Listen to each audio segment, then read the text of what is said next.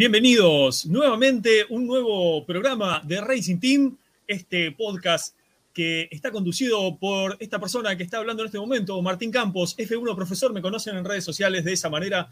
Transmito desde la ciudad de La Plata, en la República Argentina. Esto que está acá atrás, esto es un verdadero motor de la Fórmula 1.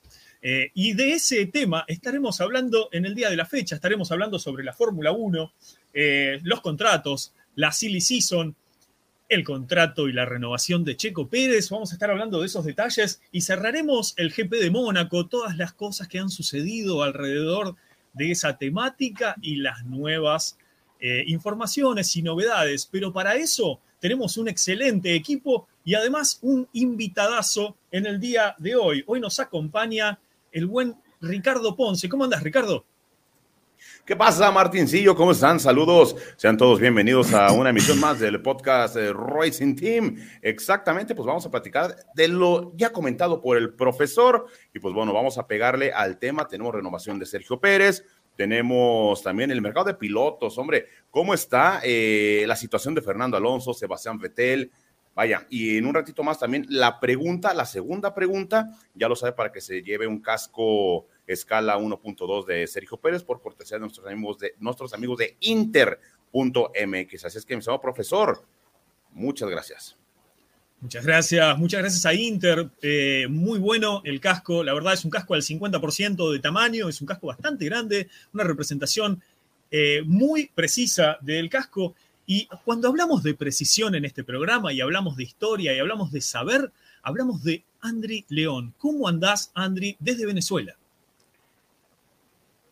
Eh, ¿Qué tal, jóvenes? Eh, no, es que, no, es que creo que Andri no, tiene, no, está, no está conectado ahorita todavía. Yo ahorita les doy el cue cuando ya esté el buen, el buen Andri.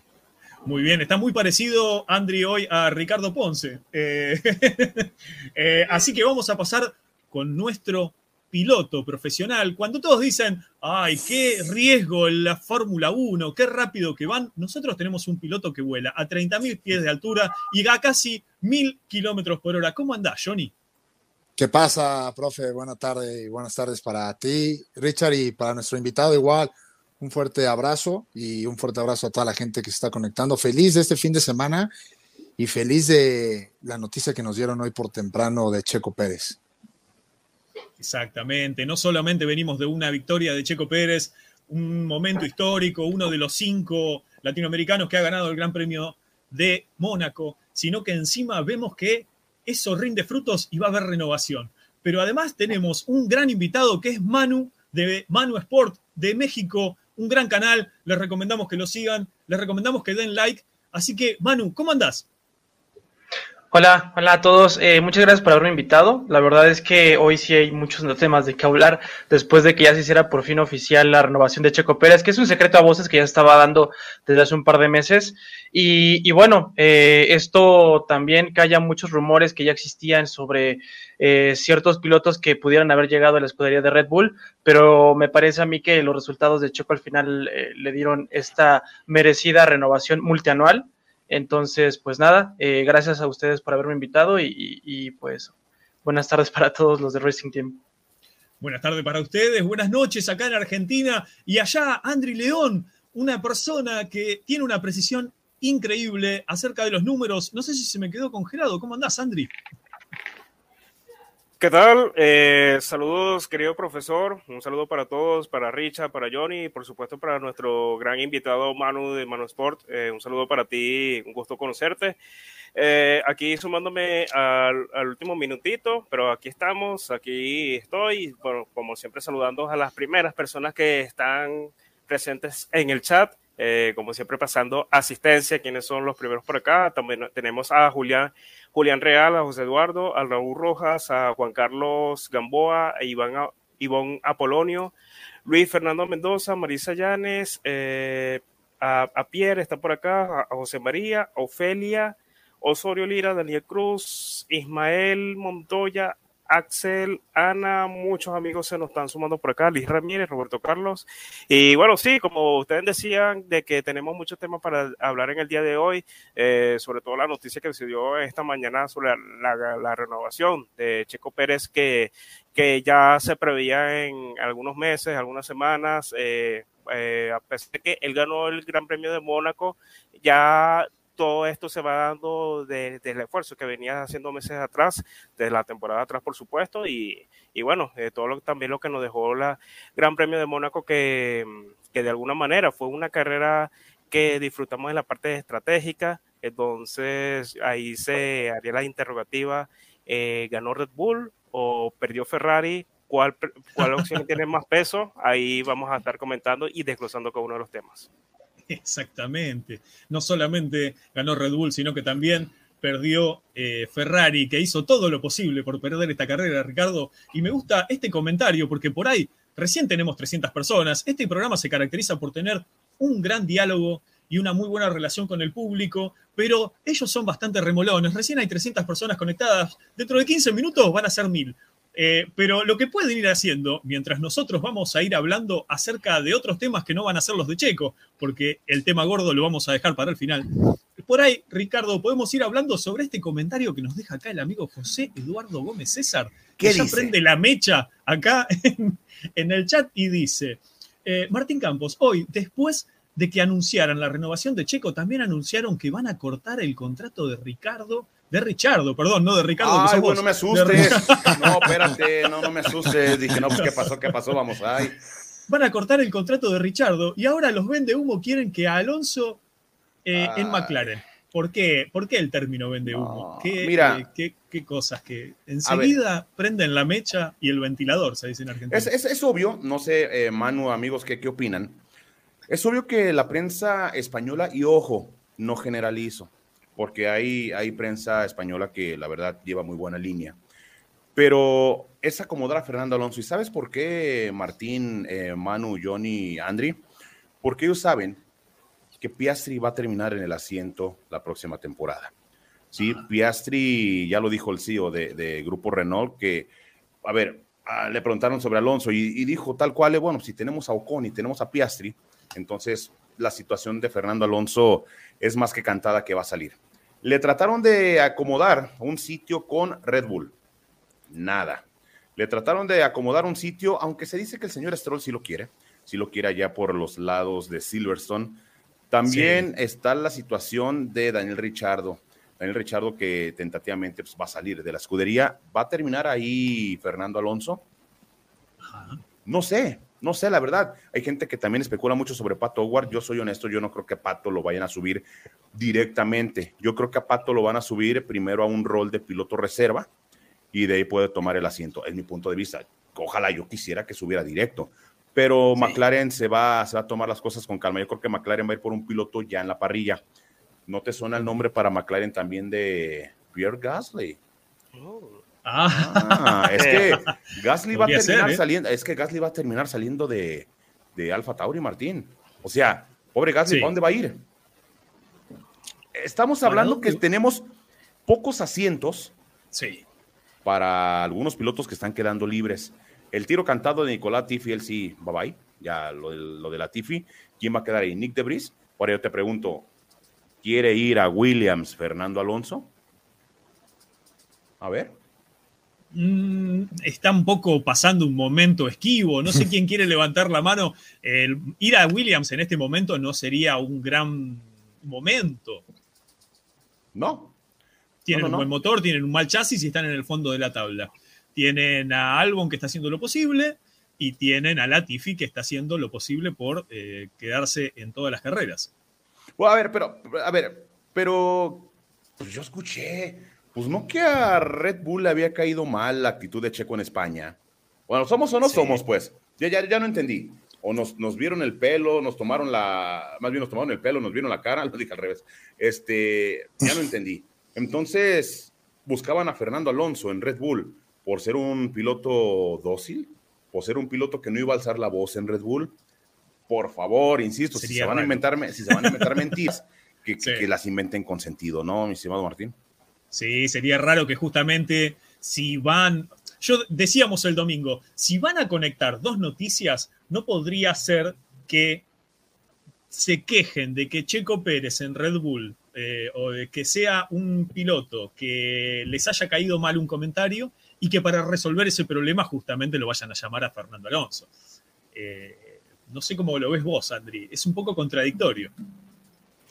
Este, bueno, a, lo que decía Richard al principio, no me imaginaba de que Red Bull en tal caso buscara otro piloto externo. Eh, ya sabemos que siempre la prioridad es la academia. Eh, bueno, Checo Pérez bueno, llegó por sus propios méritos, eh, tuvieron que, buscar después de tantos años, desde, imagínense, desde la era de Weber, eh, un piloto externo, pero que lo hagan otra vez, mm, muy difícil que, lo haga. Este, bueno, Fernando Alonso, ya sabemos que él se ve que está en, en, los últimos años, yo dudo de su capacidad, de su manejo. sí pero pasa que ya iba barajeando esa, esa posibilidad de, del asiento, ya se hace muy difícil, porque eh, en McLaren, lo que pasa, en McLaren tiene ya también varias posibilidades. Por ejemplo, si en el caso de que se vaya Ricciardo, están los pilotos que serían, en tal caso, eh, Pato Ward, que en este momento él está haciendo una buena campaña en la indicar que después de este resultado quedó segundo en el campeonato de, de pilotos de la IndyCar. Y bueno, él más que todo se va a, a, dar por todo por el campeonato, ese va a ser su prioridad.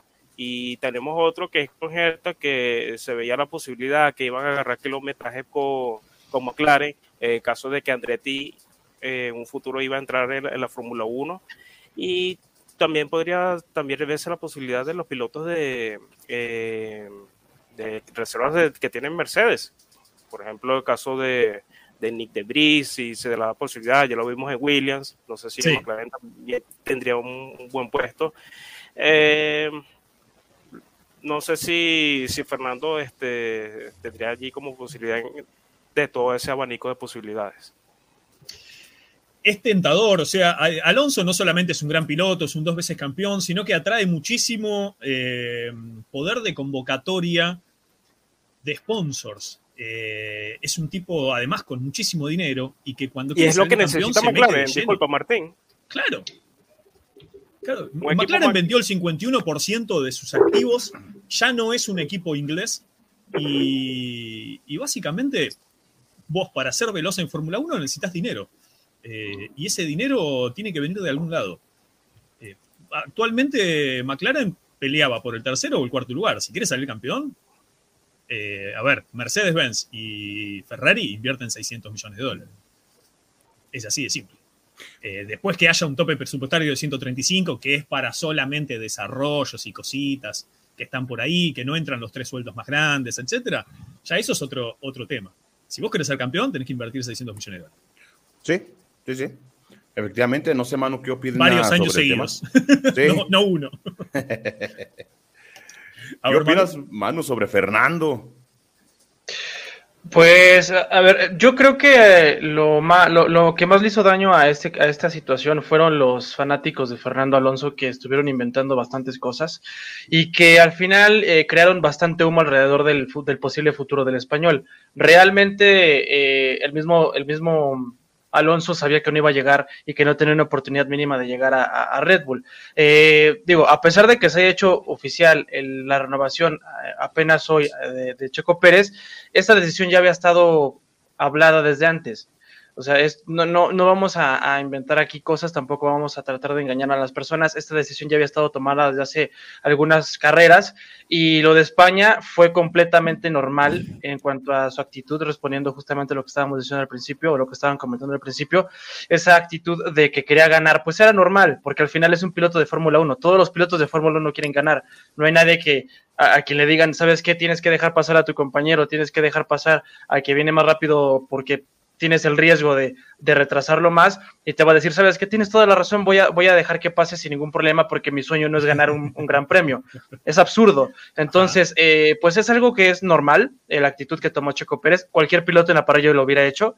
Y hablando de la, del futuro de, Fernando Alonso, yo creo que el futuro de Fernando Alonso, siendo más, eh, pues digamos, realistas, yo lo veo en Aston Martin porque las conversaciones con Lance Stroll, perdón, con Lawrence, no, Lawrence Stroll, eh, son reales, son reales y hay una plática ahí, eh, porque bueno, Sebastián Vettel sabemos que está pensando bastante, con bastante seriedad su posible retiro al final de esta campaña.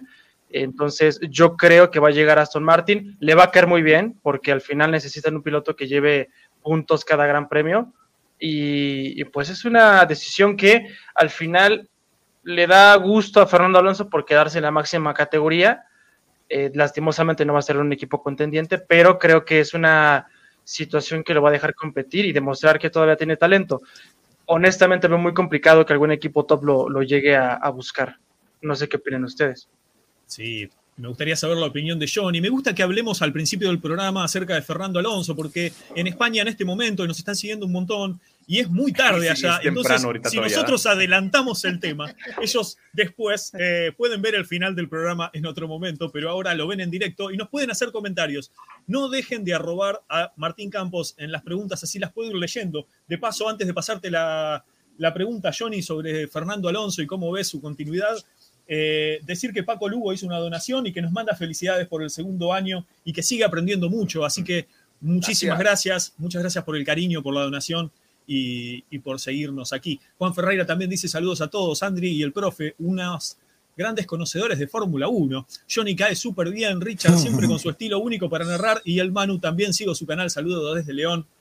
Muchísimas gracias. Yo no soy narrador, soy gritón. No es así, es verdad. Vos tenés tu estilo y yo ya dije, tu estilo se va a imponer, Richard. Eh, hacían falta, lo vuelvo a decir, lo dije el domingo, lo vuelvo a decir hoy, hacía falta que un mexicano narre esas últimas tres vueltas casi a los gritos y a medio llorar para que eh, se vea el peso de la necesidad de, un Ricardo Ponce en las transmisiones de la Fórmula 1. Snoop Duffy dice saludos a todos los panelistas de expertos de la Fórmula 1. ¿Cuáles serán? ¿Dónde? ¿Dónde? ¿Dónde? No los veo. dónde está? Ah, no, Manu sí, Manu sí, Manu sí. Ah, está el, buen Manu. Manu sí. El buen Espiro nos hace una donación de 50 pesos mexicanos. Un saludo a todo el equipo, en especial a Manu. Y mándenme un saludo. Soy nuevo suscriptor, dice Espiro, es parte de este equipo. ¿Se acaba de suscribir? No. Ah, por favor. y que Andrew le mande un saludo a mi prima, dice. Abrazo a todos. No, de hecho, Manu lo conoce. Sí, sí. Manu sí, lo conoce, llega, se tomó una foto llega, con él. Sí, llegué a conocerlo en, después del showrun de Checo y un saludo al buen Spiroc. Eh, me cayó muy bien, gran persona y un saludo para ti. Gran persona en todos los sentidos, es, es enorme. Uy, si vieras él cómo habla de ti, eh, tú, Manu, si vieras lo que dice de ti, no, hombre. Pero bueno, no te creas inspirado, no, no te creas. Está, está calentito el tema, ¿no, mi estimado Shoni? Sí, la verdad es que, miren, yo les quiero comentar aquí, tengo los, hasta qué año tiene contrato cada piloto. Ah, Fíjate. ah eso quiero llegar. Ah. Dice, se los comento, empiezo por equipo, ¿no? Red Bull, Max Verstappen hasta el 2028, Sergio Pérez 2024, okay. Ferrari, Charles Leclerc 2024, Carlos Sainz 2024, McLaren, Landon Norris 2025, Daniel Ricciardo 2023. Alpine, Fernando Alonso 2022, Esteban Ocon 2024. Más despacito, más despacito que vamos, vamos tomando nota mental. Ah, ok, ok. Alfa Tauri, Pierre sí. Gasly 2023. ¿Pierre sí. Gasly qué año, perdón? 2023. 2023. Ah, ok, porque le mando un saludo a un amigo que me dejó un comentario en el video de hoy, que me sí. dijo casi casas de lo que me iba a morir, porque me reclamaba que Gasly terminaba contrato este año. Qué bueno que lo comentas yo. Ah, mira, mira. Mm. Dice Yuki Tsunoda 2022. No, ah, Tsunoda tiene contrato libre hasta donde quiera estar. sí. No, déjalo. Aston Martin, Sebastián Vettel 2022. Sí. Y el único piloto con contrato desconocido, Lance Stroll. Claro, bueno. No tiene fecha. Tiene, tiene una particularidad. Nicolás Latifi de Williams 2022 y Alex Albon sí. 2022. Alfa Romeo, Valtteri Bottas 2023, Juan Yuso 2022. Y okay. Haas, Mick Schumacher 2022 y Kevin Magnussen 2022. Bien. Richard, si te parece, podemos ir equipo por equipo sí, analizando claro. cuáles son esas continuidades, cuáles son esas ah. posibilidades y también pensando, porque, por ejemplo, cuando recién... Eh, muy, muy buena eh, la data para empezar, Johnny. Muchas gracias por el, por el laburo. Eh, cuando recién dice Alfa Tauri, Botas dos, eh, 2023. No, digo, Alfa bueno, Humo. Digo, lo perdón, bien Alfa que Romeo. Viene, no, viene bien Alfa Romeo. Cuando, lo bien que viene Botas, eh, más allá de las fotos que se saca y esas cosas que hace tan para, para, para sumar adeptos, eh, cuando dijo eh, Nick Schumacher 2022, me corrió un frío por la espalda, Richard. Viene teniendo un año complejo con altibajos Mick Schumacher. No sé cómo lo ven, no sé quién se quiere lanzar. Sebastián Vettel, por suerte, le hace un aguante y lo, protege en redes sociales y lo protege dentro de la pista. Cuando chocaron hace una o dos carreras, hasta creo que se bajó corriendo a hablar con el comisario de la FIA para decir que por favor no lo sancione. yo, yo creo, bueno, empezamos con mano, aviéntate mano. Yo tengo mi punto de vista. yo creo que al final, eh, digo, em, es, natural que, que, que, digamos que Mick Schumacher esté protegido. Al final es hijo de una leyenda de la Fórmula 1 y, bueno, al final también viene, viene respaldado de Ferrari. Sabemos que en este momento está en Haas porque no tiene un asiento disponible, pero que el plan largo plazo para el equipo de, los Escarlata se supone que era llevar a Mick Schumacher al, equipo grande, ¿no? Al equipo de, Ferrari. Sí. Volver a ver ese apellido en, el monoplaza rojo estaría bonito.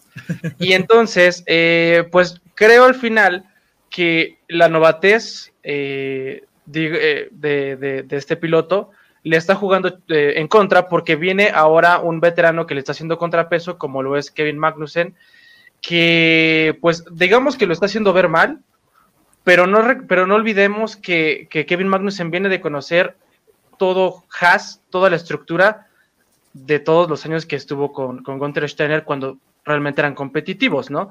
Entonces, eh, creo que aquí hay un pequeño contrapeso hablando de su, de su, como su, su desempeño. Sí se ha visto mal, sí le hace falta, por supuesto, desarrollarse, pero es muy joven.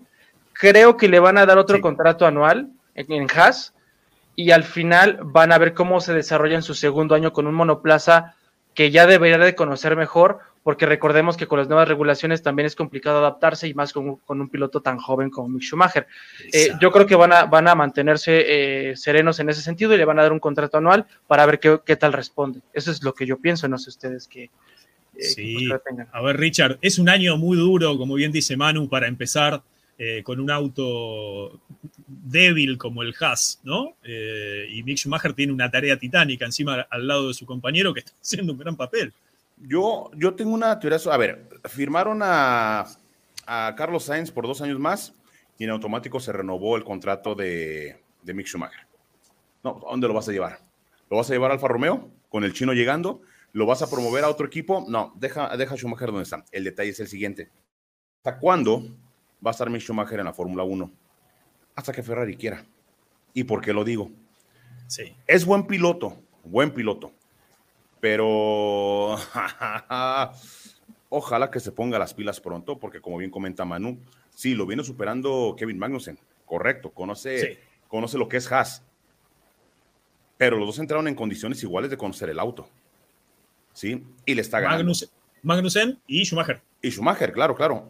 Ahora, la temporada pasada, sin obtener puntos, siempre le ganó Mazepin, pero Mazepin creo que yo hasta con una mano amarrada le gano. ¿sí? Entonces, eh, a ver, a la neta no. Pero no, ya es que tener respeto para las personas que suben a los autos de Fórmula 1. Sí, sí, sí, eh, No, sí, eh, tiene su gracia Mazepin, ¿no? Entonces, yo pienso que lo de Mick Schumacher es Haas, Haas, y si por ahí le llegan a extender el contrato, fue un golpe duro para el muchacho, ¿eh? O sea, que hayan firmado a Carlos Sainz, imagínate, dos años, dos años que no vas a llegar a la escudería, ¿sí? yo creo que lo de Schumacher, lo ideal es lo que hizo Esteban Ocon, salir de Mercedes, en este caso Mick Schumacher de Ferrari, salir. ¿Qué oportunidad vas a tener con el equipo a corto plazo? No la vas a tener. Eh, Haas, ¿qué prestaciones te va a dar Haas? No te va a dar muchas prestaciones. Si te sales de la estructura, ¿a dónde te puedes ir? Bueno, una, Aston Martin con la recomendación de Sebastián Vettel, que lo tiene como tutor. Es complicado lo de, lo de Mick Schumacher. Lo de Kevin Magnussen, a ver, Magnussen algo tiene que tener bueno el muchacho, porque estaba el eterno Nico Hulkenberg, estaba eh, este, el nieto de Emerson, eh, Pietro, Pietro, estaba Pietro, estaban eh, dos que tres también en la baraja para llegar a Haas. Y optaron por Kevin, Kevin, que nadie, nadie, nadie pensaba que iba a ser Kevin. ¿Sí? Entonces, algo interesante debe tener. Kevin se va a ir año tras año tras año con renovar, pero si lo de Mick Schumacher es, para mi gusto, a este momento, y como bien comentas, Martín, ya destruidos autos esa temporada. ¿sí? Ahora entiendo a mi amigo Hunter Steiner que dice que van a llevar actualizaciones dentro de tres, cuatro carreras. Porque no las necesitamos. Ahora me pregunto, con tantos guamazos que se ha dado Mick Schumacher, ¿es porque no las necesitan? Porque ya no hay plata. Porque se gastaron toda la plata. Exactamente. Hay que apretarle las horquitas a Schumacher, ¿eh? El puro apellido no corre, ¿eh? No, no, no, no, no, no. Eh, no sé si Andri o Johnny tienen algo para aportar sobre el buen Mick Schumacher. Yo lo que diré es que me parece muy bien que esté protegido por eh, Sebastián Vettel.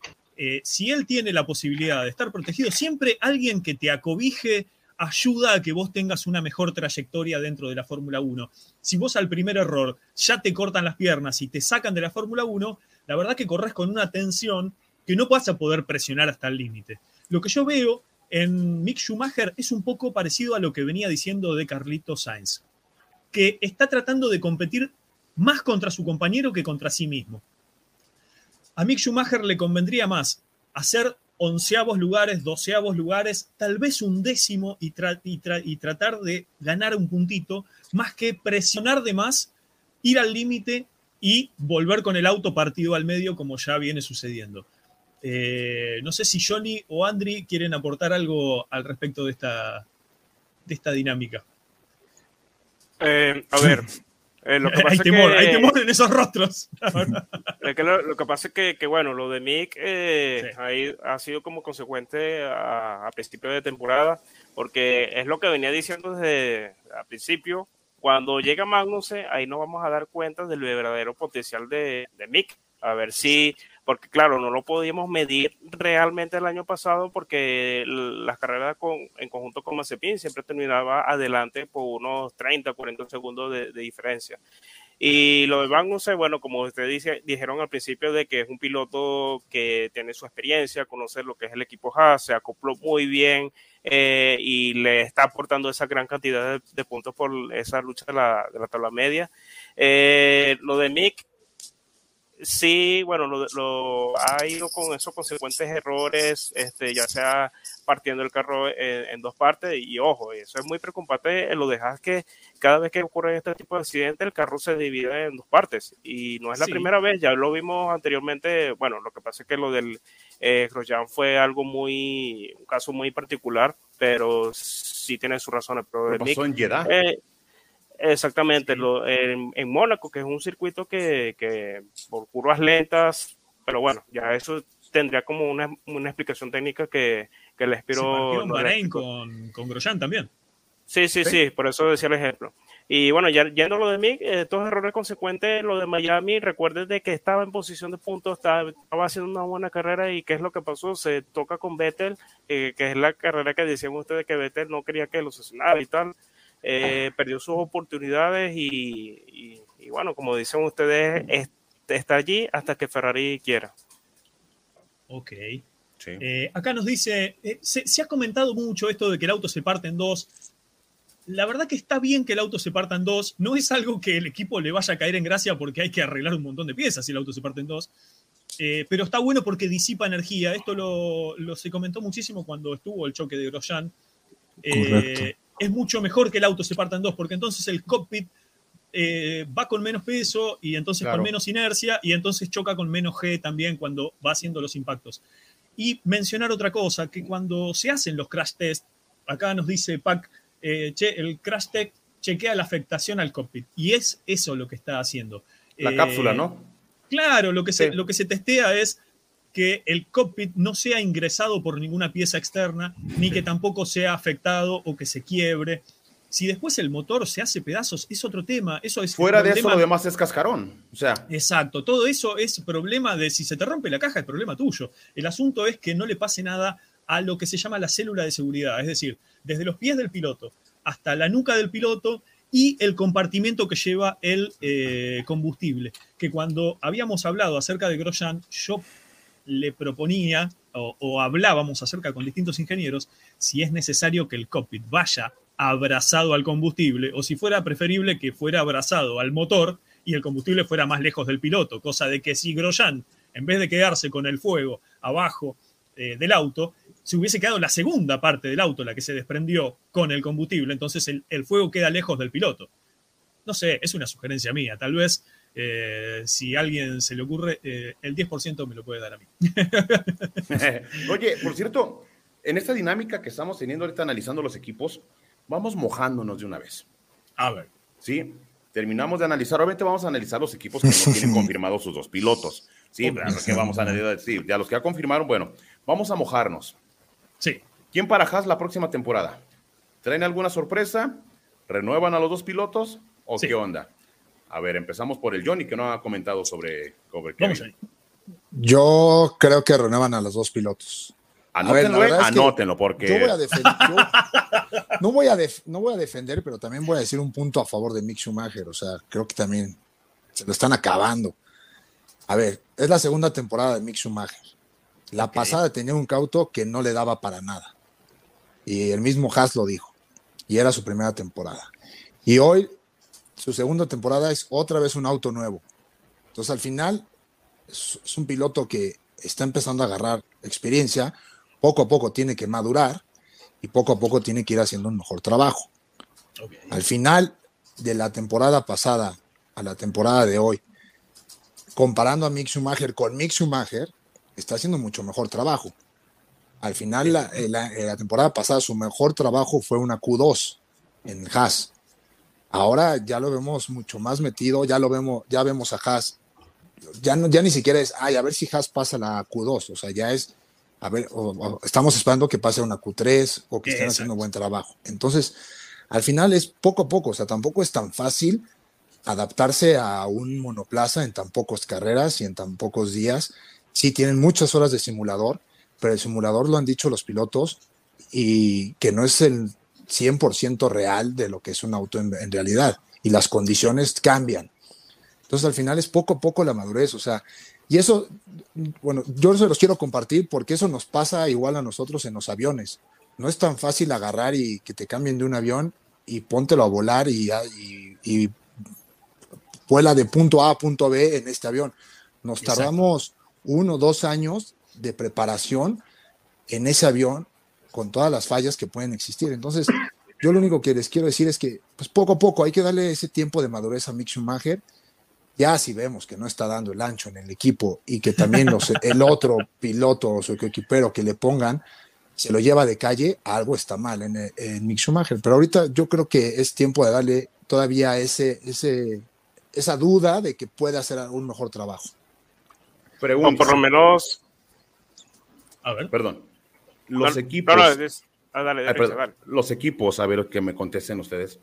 Los equipos como Haas o cualquier equipo de Fórmula 1, de Fórmula 1, ¿se fijan los otros equipos para medir a sus pilotos? ¿A qué me refiero? A ver.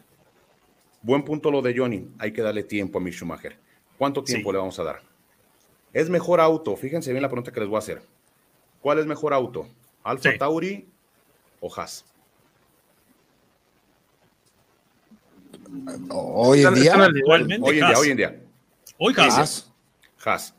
Eh, entonces, Yuki Tsunoda tiene corriendo 10 años en Fórmula 1 porque le va ganando a su compañero de equipo, ¿eh? Pero ahí, ahí hay un punto importante.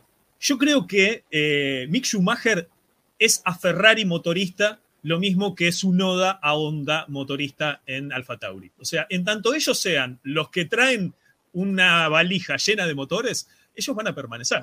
Eh, sería muy raro que corten a su Noda y sería muy raro que corten a Mick. eh, Porque solamente- con esa- Porque solamente Martín, eh, Alfa Tauri le lleva dos puntos a Haas en el campeonato de constructores. O sea, yo, yo entiendo que hay que Pero- darle tiempo. Ahí Sí. está la diferencia, Richard, bien lo que dices, que Haas, todos los puntos han sido por parte de Kevin y Alfa Tauri, eh, por ejemplo, un 70% de su moda, por decir, y 30% de, de Gasly. Sí, pero no. O sea, sí, están sí, ahí sí. los dos pilotos aportando de cierta forma. Sí, no, pero déjate en constructores. solamente que Pero a lo que me refiero es en el conocimiento del auto. Llegaron la misma temporada Schumacher y, y Tsunoda, ¿eh? La misma Sí. temporada. Ahora Tsunoda le está dando la vuelta a Gasly. Que Gasly Claro. distraído, lo que tú quieras. Entonces yo entiendo la, la adaptación, yo eso lo entiendo muy bien. Pero yo siento que, a ver, Schumacher no es mal piloto y no quiero que me confunda a la gente con esto.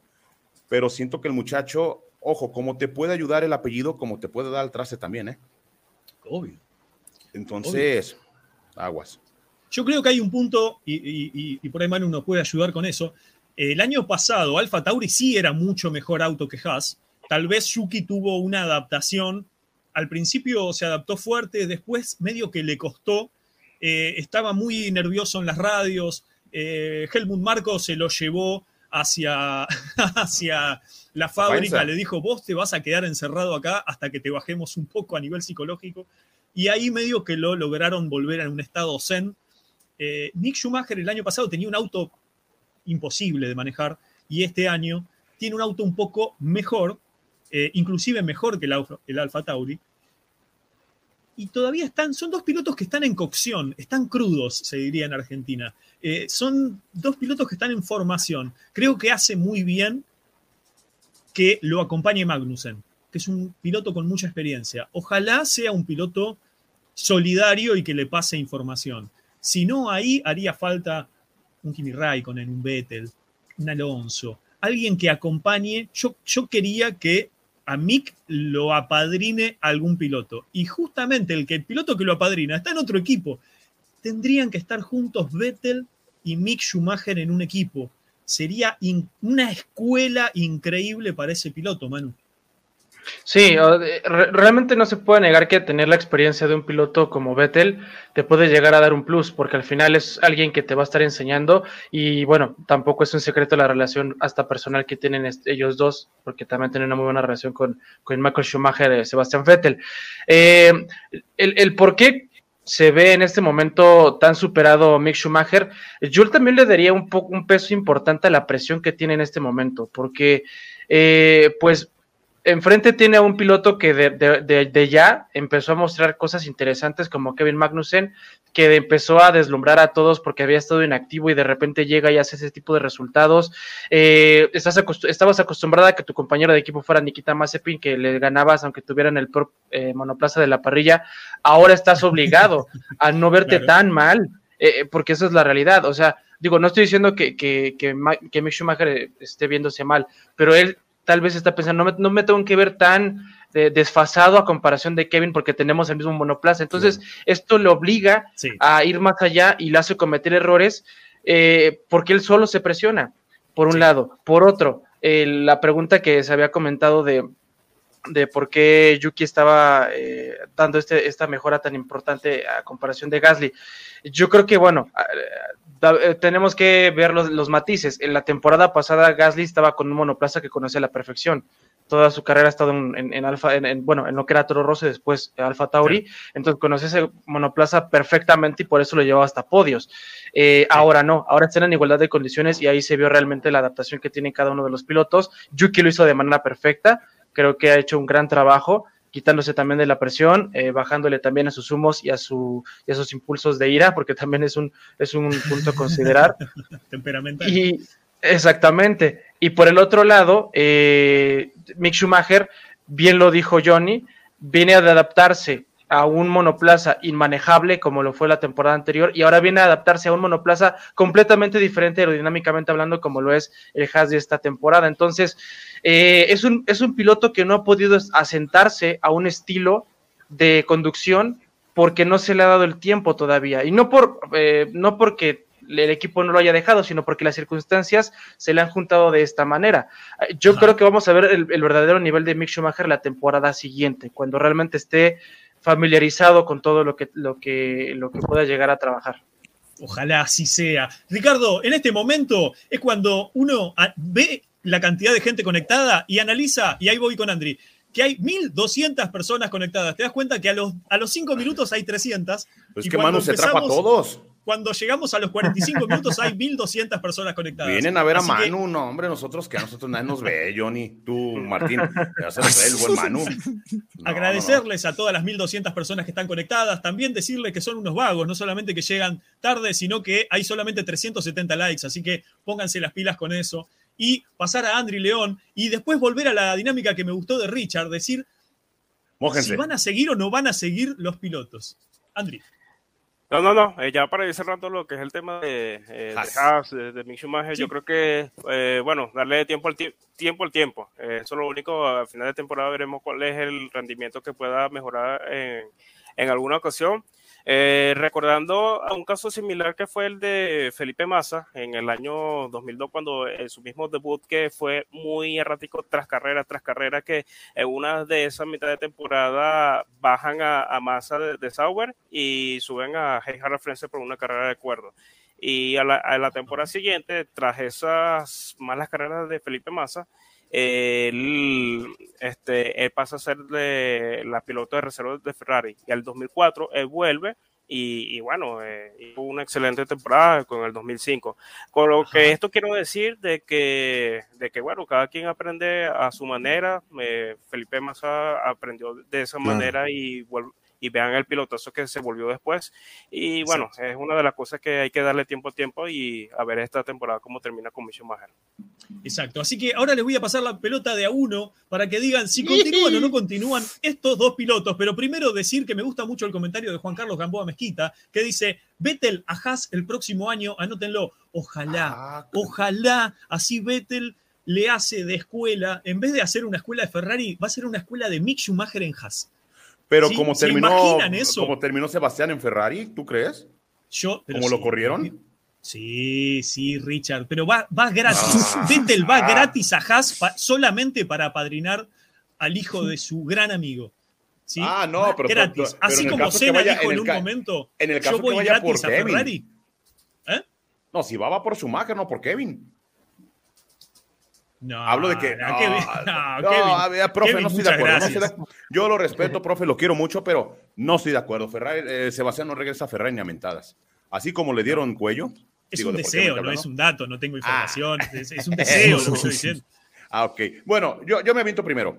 Rápidamente. Eh, la dupla para Haas la próxima temporada: Kevin Magnussen y.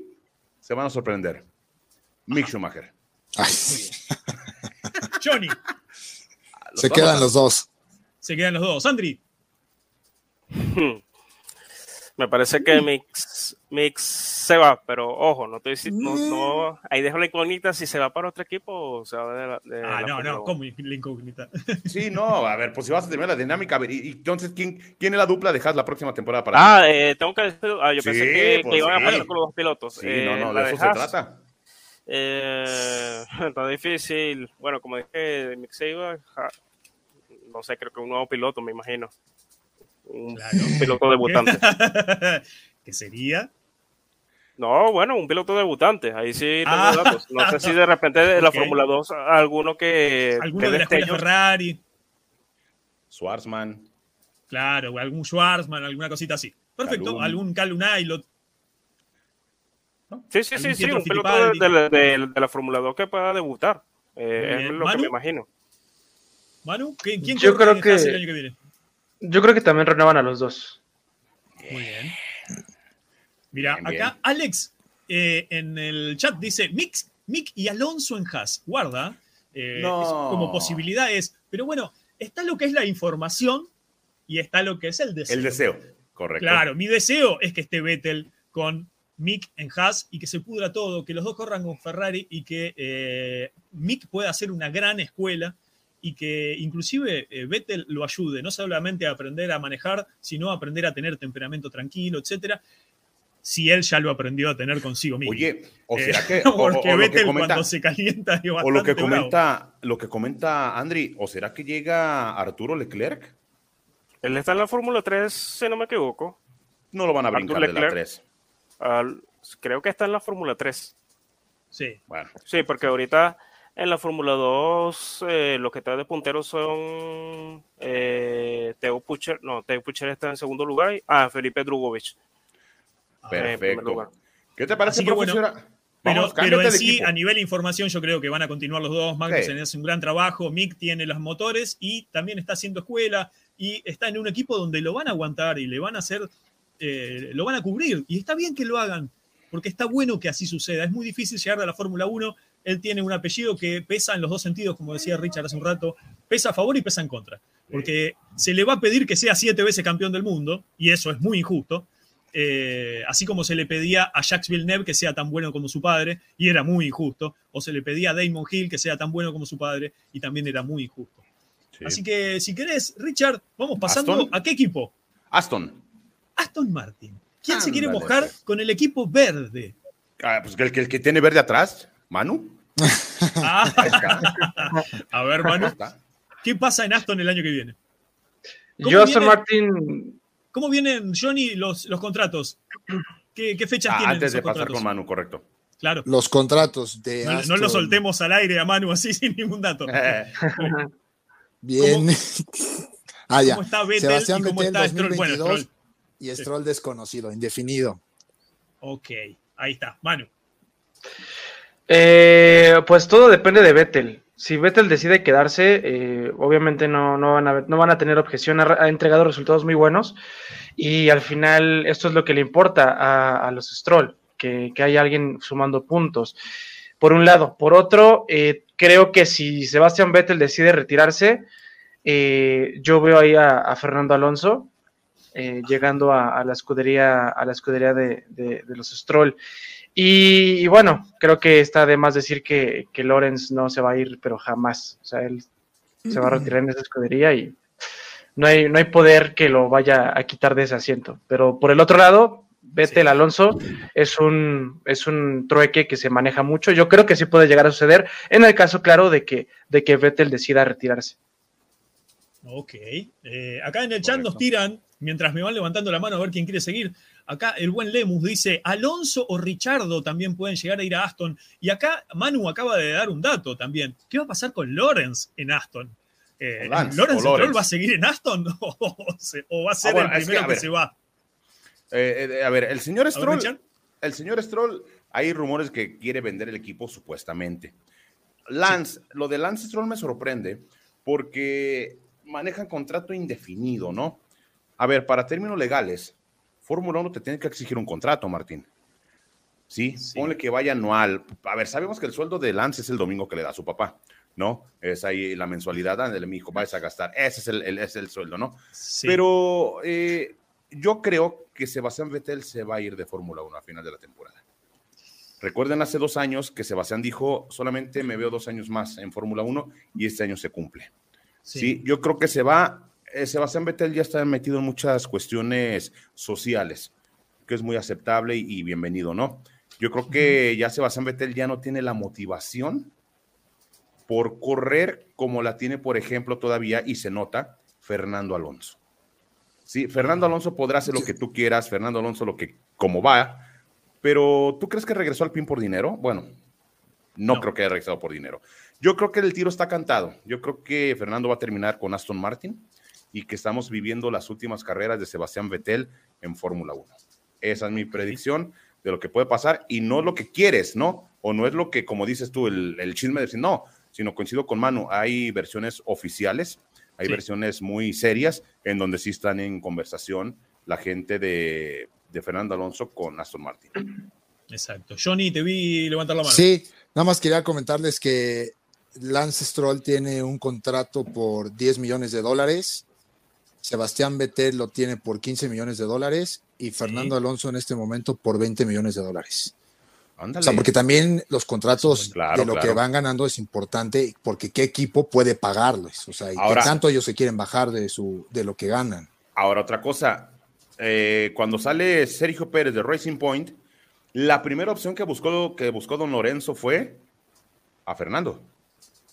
Sí, fue la primera Sí. opción que él buscó. Tener un campeón del mundo fue por Fernando Alonso y no se dieron las cosas en ese momento. Entonces fue por Sebastián Vettel. Pero no es del desagrado del señor Stroll tener a, a- a Fernando. ¿eh? Ok. Eh, Andri, yo te, te- paso la pelota con este equipo para ver quién seguiría en Aston Martin.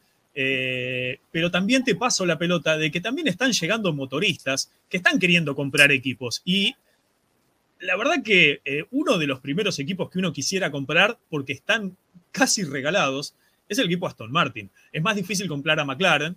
Eh, Williams fue recién comprado, estimo que no justamente va a estar en venta inmediatamente.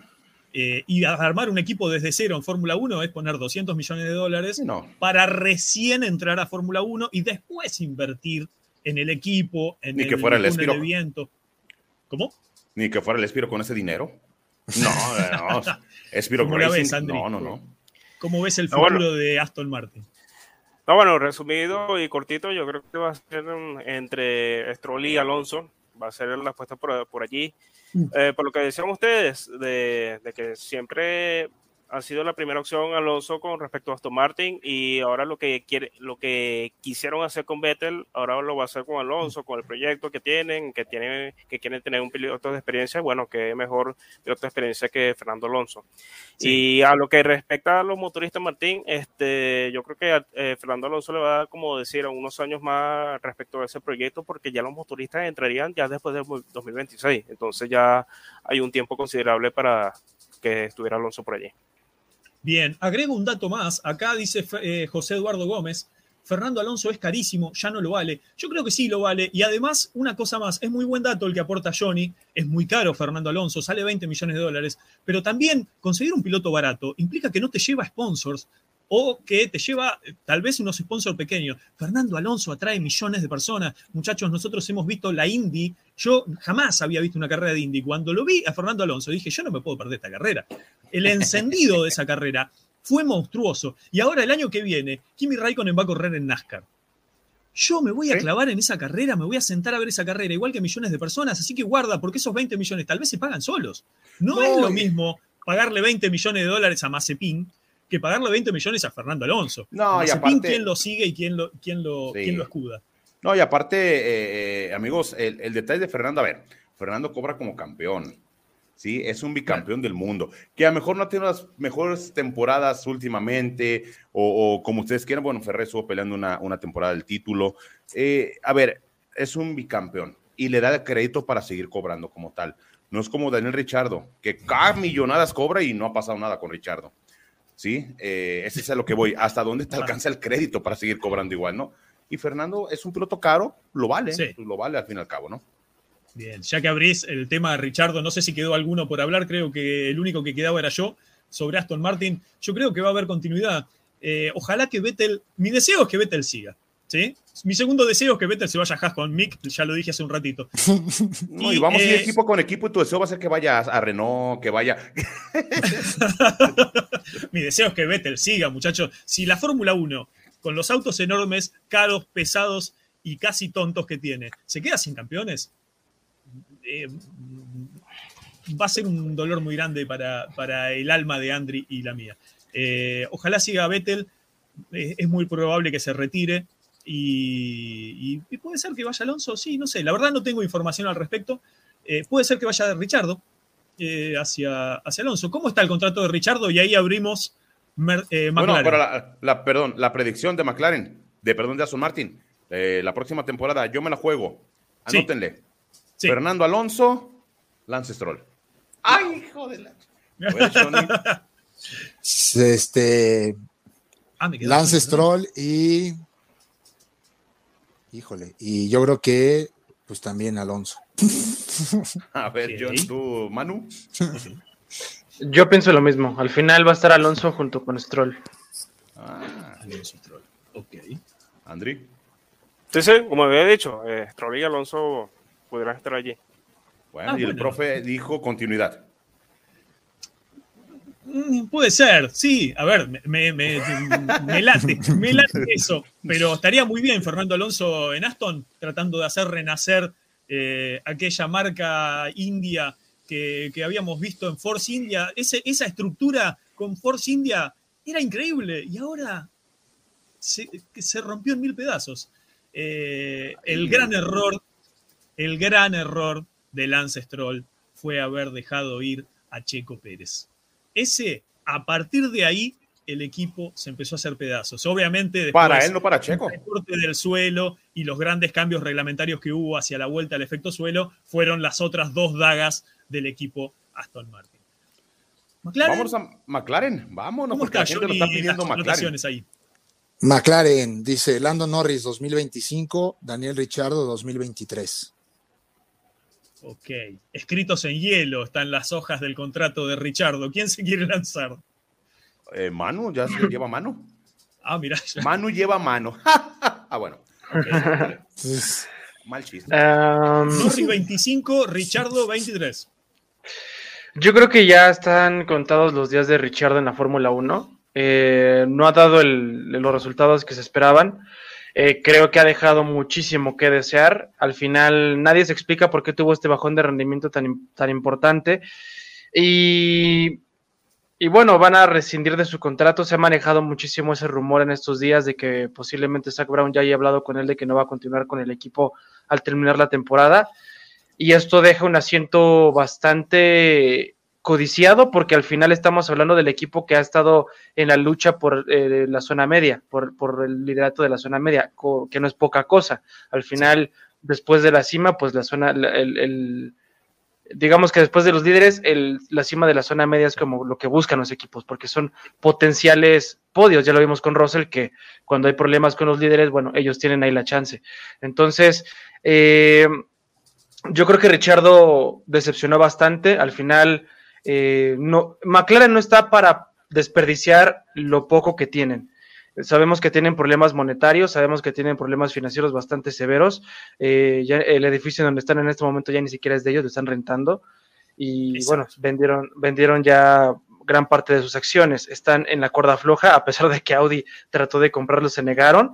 Mm, Pero bueno, sabemos que, que hay, hay, hay, cosas importantes. Pero yo creo que Richardo se va. Norris es la máxima promesa. Se va a quedar, por supuesto, hasta el 2025.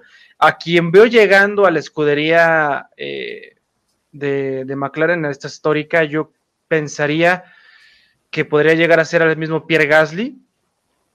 Eh, porque, bueno, sabemos que es un piloto al que eh, le tienen bastante alta estima en, todo el paddock por, todo lo que demostró en, en Alfa Tauri y podría ser una buena apuesta pensando en alguien que está urgido de demostrar lo que, lo que, lo que tanto ha dicho, ¿no? Porque pues, también es un, es un piloto al que le gusta todo esto, el circo mediático, y él quiere demostrar realmente lo que vale, y, yo pienso que aquí pueden eh, ganar dos. Una, por una parte ganan un piloto que tiene hambre, y, y por el otro, el piloto gana eh, las posibilidades de estar arriba en donde él siempre ha querido. Entonces, eh, creo que es la opción y al final de la temporada vamos a ver una dupla Gasly-Norris, no sé eh, mm. cómo vean ustedes. Sí, señor. Mientras ahí va levantando la mano Ricardo, voy a leer dos o tres mensajes, Richard, porque el chat explotó. Así que ahí te voy a tirar también como para darte pie a algunas, algunas predicciones. Eh, si Richardo despierta en dos o tres competencias dando buenos resultados, lo renuevan, dice Edgardo Acuña. Lemus dice Gasly va a McLaren, como bien nos decía Manu hace un ratito. Gabriel Alberto Castillo dice 2023 McLaren, Lando y Pato. Eso es un, deseo enorme que todos tenemos. Eh, Antonio Trejo dice Nick de Bris y Norris. Eh, Pac dice Ricardo corre en Las Vegas y se va. Uh.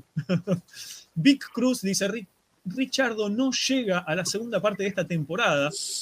Alex dice, Richardo se va a la Indy y Pato va a McLaren. Eh, y hay un Race Cars que también dice, McLaren 2023 estará Gasly y Norris. Acá, Dart, el último, Poleman, dice Norris junto a Gasly o Herta. ¿Cómo la ves, Richard? interesante. En general, a todas, o la tuya. Sí, sí. No, no, interesante todos los comentarios de, la gente, que ya estamos sobre las 1.400 personas en el chat. Muchas, eh, muchas gracias, observando, observando la transmisión. Eh, yo me quedo exactamente como dice Manu, lo, lo, vengo sosteniendo de hace tiempo. Yo creo que Gasly va a llegar a, la estructura de Walking, va a llegar a, McLaren. ¿Por qué? Perfectamente, o sea, Gasly ya se tiene que salir de la estructura de Red Bull, ya no dio para más ahí, ya tuvo su oportunidad, es un buen piloto el francés, eh, tuvo su oportunidad de ir a Alpine, porque antes de Esteban Ocon buscaron a Gasly y no se dio, el, no se dio la opción de que pudiera salir, porque por el mismo el deseo que él tenía de, regresar a Red Bull, ¿no? Ya no se va a dar la situación, ya no se, se, ofreció eso.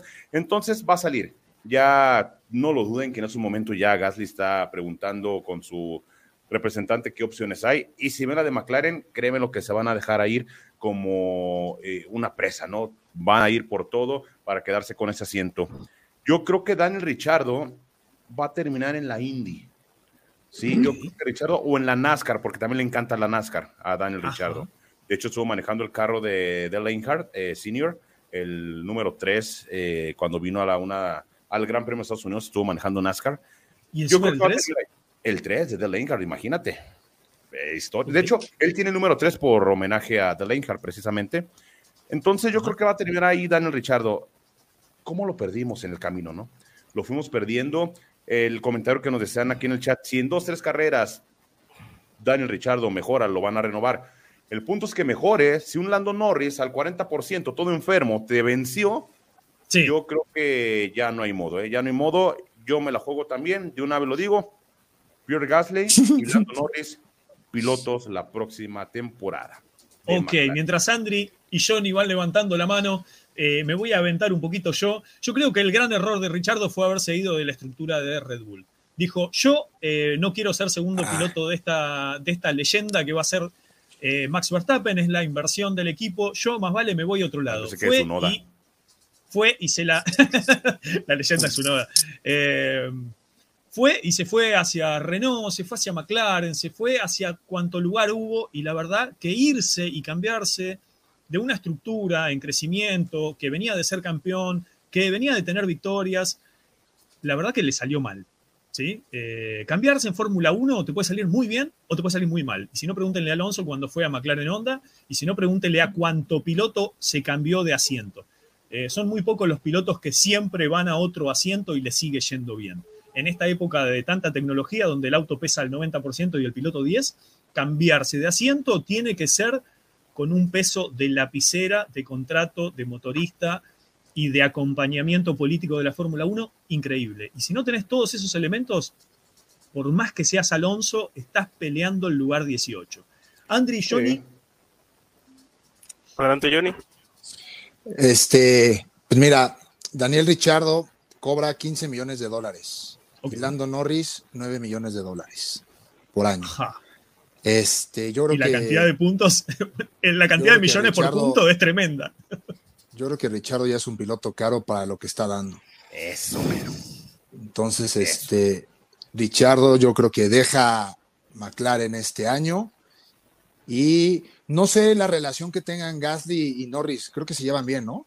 No me acuerdo, pero pues, creo que sí se llevan bien. Es ese grupito de Gasly, Norris, Leclerc y algo. Creo que McLaren lo que va a hacer es copiar, o bueno, no copiar, pero yo creo que el momento lo que está dando es el, la buena relación que tiene Checo y Max, y es lo que va a buscar también McLaren, que dos pilotos tengan una empatía entre ellos para dar un mejor resultado.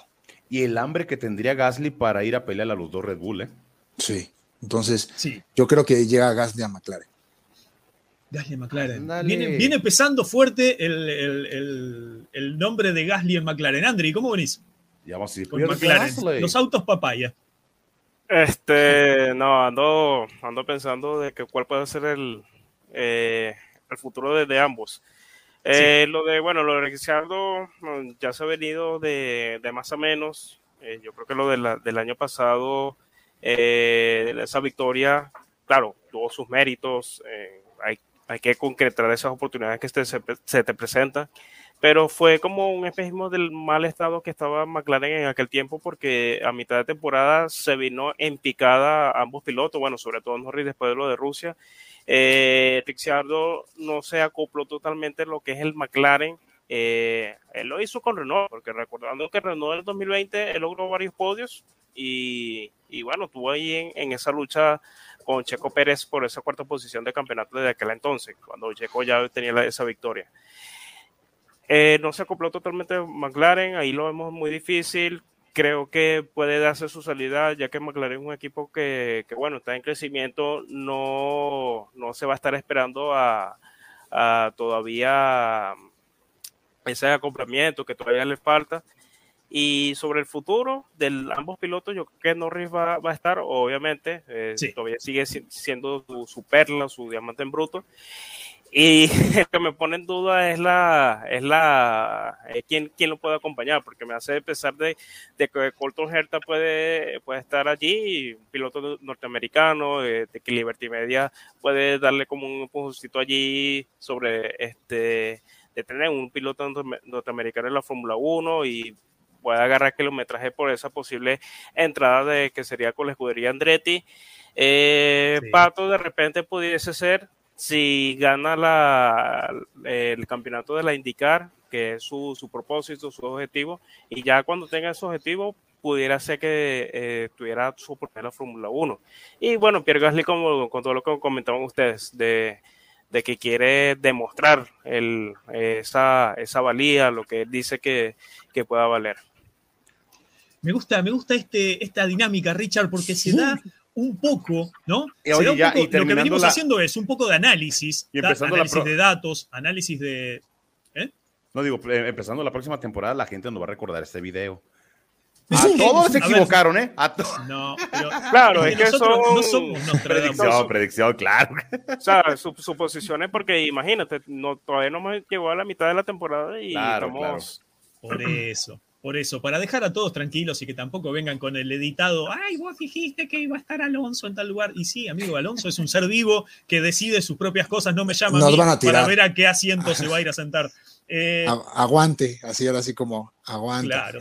Nosotros lo que estamos haciendo es un poco de análisis de la realidad, Claro. es decir, Johnny nos dice hasta qué fecha eh, eh, duran los contratos, cuánto se paga cada uno. También vamos analizando un poco de, información acerca de, eh, bueno, viene Audi, está queriendo comprar un equipo, todo eso es información. Después hacemos un poco de análisis también, de, bueno, tal piloto por tantos millones hace eh, tanta fuerza y consigue tantos puntos. Eso también. También le estamos poniendo un poco de deseo, porque la objetividad no existe y entonces a mí me encantaría, vuelvo a decir, que Vettel se vaya hacia, a- hacia Haas. Y entonces, ¿a qué lugar va a ir Alonso? Imagínate Bueno, al profe de Alonso, promotor de Vettel. Agarrate que Alonso se vaya a McLaren porque se pudre todo. Pero la más fácil sería que Gasly se vaya hacia el auto papaya.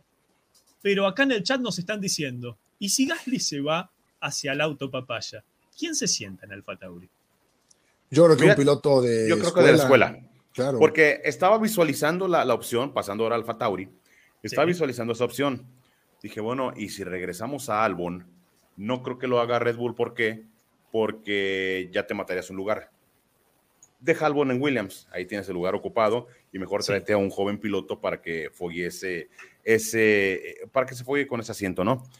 Yo creo que irían por un joven piloto. Eh, sería la leyenda con, no sé, es que puede ser Yuri Vips, que lo suban de una vez a Alfa Tauri. Acá en el chat estaban diciendo. Sí, es lo que se me, se me viene a la mente. No sé, Manu, ¿qué opina? A ver. Sí, justamente es lo que estaba pensando, subir al piloto, al, al joven piloto que tienen en este momento, eh, que a veces tiene el- la posibilidad de estar en los tests, como pasó en España justamente que, que Checo Pérez no estuvo presente en los libres en los libres 1 y después llegó en los libres 2. Yo creo que sí es la, la, la apuesta normal, la natural, hablando de que, bueno, también tiene esa escuela Red Bull para, para sus jóvenes pilotos y Ah, tienen que pensar también, digo, queramos o no, tienen que pensar también en el futuro. Eh, Ajá, Checo, correcto. Checo ya es un piloto que, bueno, tiene sus posibilidades de ganar claramente, pero, pero también tienen que pensar en quién va a acompañar a Verstappen después de que Checo ya diga, sabes que hasta aquí llegué yo. Sí. Exactamente. Y como en todo, tienes que ir trabajando tus fuerzas básicas. Porque se rumoraba también que, que Sebastián Vettel podía terminar en Alfa Tauri. No creo. Mm, es el equipo de la creencia, si tú quieres, pero lo veo. No, ver, lo veo tiene- muy complicado. Tiene muy buenas relaciones, tiene un pasado muy Sí. hermoso, eh, tiene un Nuevo gran... cabello. Sí, eso, o sea, eh, qué matota tiene Sebastián. ¿eh? No, no, no, no. Espectacular. Ok, Pero es otro tema. y pasando, Oye, pasando dice Manu, hacia así son de serios con aquí, y. Gasly. ¿Cómo vienen, Johnny, bien, los, los contratos de Tsunoda y de Gasly? ¿En qué fecha terminaban? Los contratos de Sunoda y de Gasly, dice. Tsunoda este año y Gasly el año que viene. 2022-2023, entonces. Sí. ¿Cómo la Eh. ves, Andri? ¿Quién sigue? Tsunoda tiene que seguir, está con onda. ¿Cómo lo ves a Gasly? Lo llaman como a Kvyat y le dice, ¿estás viendo Game of Thrones? Sí, bueno, se te acabó. Te acabo de sacar la silla. No, bueno, lo de bueno, lo de Sunoda, recordemos que va a la mano de, de Honda, sabes que los motoristas japoneses eh, por, por gran historia han tenido su- sus pilotos allí, eh, sus pilotos japoneses. Eh, lo de Gasly, bueno, como había dicho, de que creo que podrá ir a- al año siguiente a, McLaren. Ahí se abre la posibilidad de un piloto de la academia, pero hay que también observar qué es lo que está dando ahorita en la, en la Fórmula 2, porque ahorita Red Bull tiene como tres, cuatro pilotos de la academia. Eh, Chehan Daruwala, el piloto indio que creo que está en el tercer lugar, que ha tenido unas buenas carreras a principio de año. Eh, Yuri Dips sí está un poquito más alejado. Eh, creo que en la octava, décima posición está, está, por allí. También está Liam Lawson allí cerca de ellos. Y el otro, un piloto japonés, eh, se me olvida el nombre, creo que es de apellido Iwasa, que, que también está mezclado en ese grupito de, de, esa mitad de tablas en campeonato de pilotos. Pero el que está más alto de ellos es, es Daruwala. Y yo creo que Red Bull se puede ir por allí ya mirando los horizontes de su, de su academia. El que, yo creo que el que quede mejor posicionado de todos esos pilotos puede ir a, a la Fórmula eh, perdón, a la Fórmula 1 con Alfa Tauri. Ahora, okay. ahora, que bien pueden hablar con Gasly, con mi amigo Pierre Gasly, bien pueden hablar con él sí. y decirle, aguántanos hasta el 24 y le vuelven a dar otra ilusión. O sea... Pero que sí. le suban el sueldo. Le van, no, no, no, es lo no, que va a no, exigir no, él. no, no, claro, ¿no? O sea, y le vuelvas a dar otra ilusión hasta el 2024. Este, ahora entendamos una cosa. Sí. Entendamos una cosa. Y no se note para mal mi comentario. Pasa tanto con Max Verstappen, pasa como con Checo Pérez, con eh, Alexander, perdón, con Yuki Tsunoda y con, y con este, con Gasly. El contrato de Gasly, de Tsunoda, de Pérez y de Verstappen es con la organización Red Bull. ¿Sí? ¿A qué me refiero? Uh -huh. Con una llamada, Max Verstappen, estás dando lástima, te vas a, Alfa Tauri. Tú te subes al otro asiento. Es la organización a lo que me refiero, ¿no? Entonces, eh, sí, tienen contratos firmados para correr con la escudería, pero no perdamos de vista que es con la organización. No sé si me sí. doy a entender.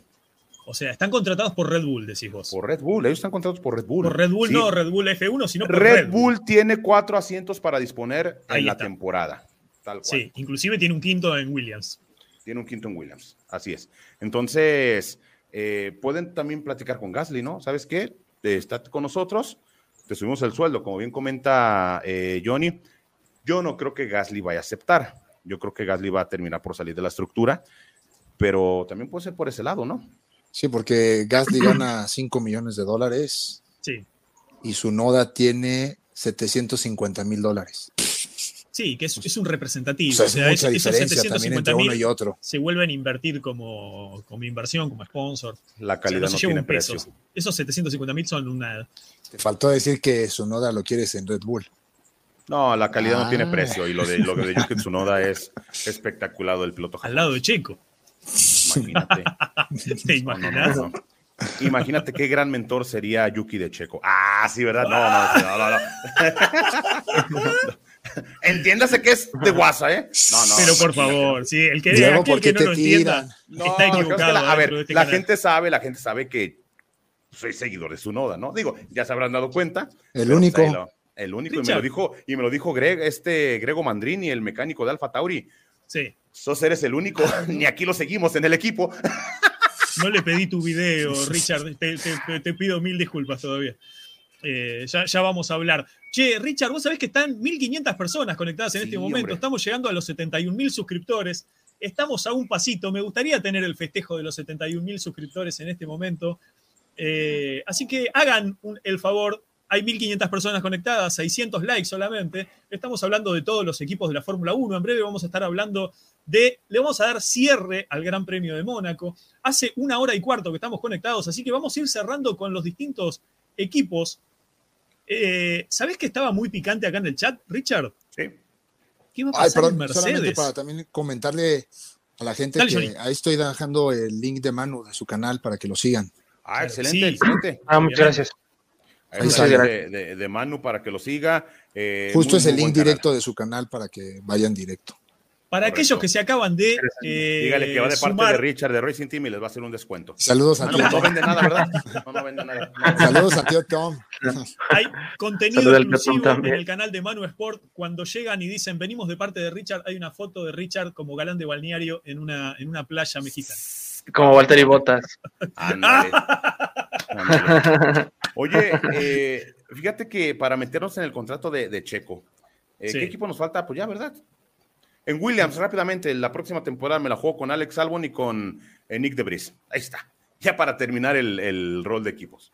Sí. No sé ustedes, rápidamente, sí, con Nick Debris y con Albon. Sí, Em, yo igual. sí, yo estoy igual. sí. Sí, Perfecto. se queda. Ya está. Eh, a ver, dime. Nick de Debris y Albon. Albon para sí, Williams. Albon. Ok, o sea, ¿Sí viste no, la no foto estamos que- mandando a Alonso a Williams, no estamos mandando a Vettel a Williams, está Nick de Debris. Sí, oye, me hizo recordar ese sonido de los plátanos de que venden el- los camotes, no, espectacular, ¿eh? Y es con mano, ya lo caché, que ahí pasó. Este, Sí, ¿Puedo pero- decir una noticia? Ah, está bien, está bien. Ey, ¿Les puedo decir una noticia? dale. ¿Están agarrados? ¿Están sentados? Si me dices que Ferrari va en Daniel segundo, Ortiz ya nos te dice, queremos, ¿eh? ya Ah. hay 71 mil suscriptores en el canal, así que este aplauso para Ah, ustedes y para todos los gracias, seguidores. Gracias, Acabamos de cruzar la de los 71 mil. gracias. Gracias. Para allá va Manu, ¿eh? Manu va creciendo mucho, mucho también. Eh, para allá va. Correcto. Este, Gracias. es un, un- un gran canal para que lo siga. Oye, rápidamente, estaba observando sobre la- esta renovación de Checo, ¿no? Que es el, el tema de- del día. Sí. Creo que bien merecido se lo tiene. Muy merecido. Fíjate que hay dos puntos de quiebre en la carrera de Checo Pérez que pudo salir bien parado. Recordarán cuando la prensa inglesa se lo comió prácticamente vivo, cuando lo incluso lo catalogaron como el peor piloto en la historia de McLaren. No perdamos noción de eso, ¿eh? Lo catalogaron así, el peor piloto en la historia de McLaren. El jueves estaremos hablando de la objetividad en la Fórmula 1, Richard. Una, correcto, una temporada donde ese carro no iba para ningún lado. Eh, Jenson Button tampoco andaba, dio algunos resultados. Lo corre el equipo, se va de la, de la estructura de, de McLaren. Sí, McLaren apoyó también para darle un acomodo con Force India, que tiene un acuerdo ahí medio de intercambio de tecnología, esas cuestiones, con aquel Vijay Malia, ¿te acuerdas? El dueño de Force India, que sabrá Dios dónde anda evadiendo impuestos ahorita el condenado, sabrá Dios en dónde esté guardado.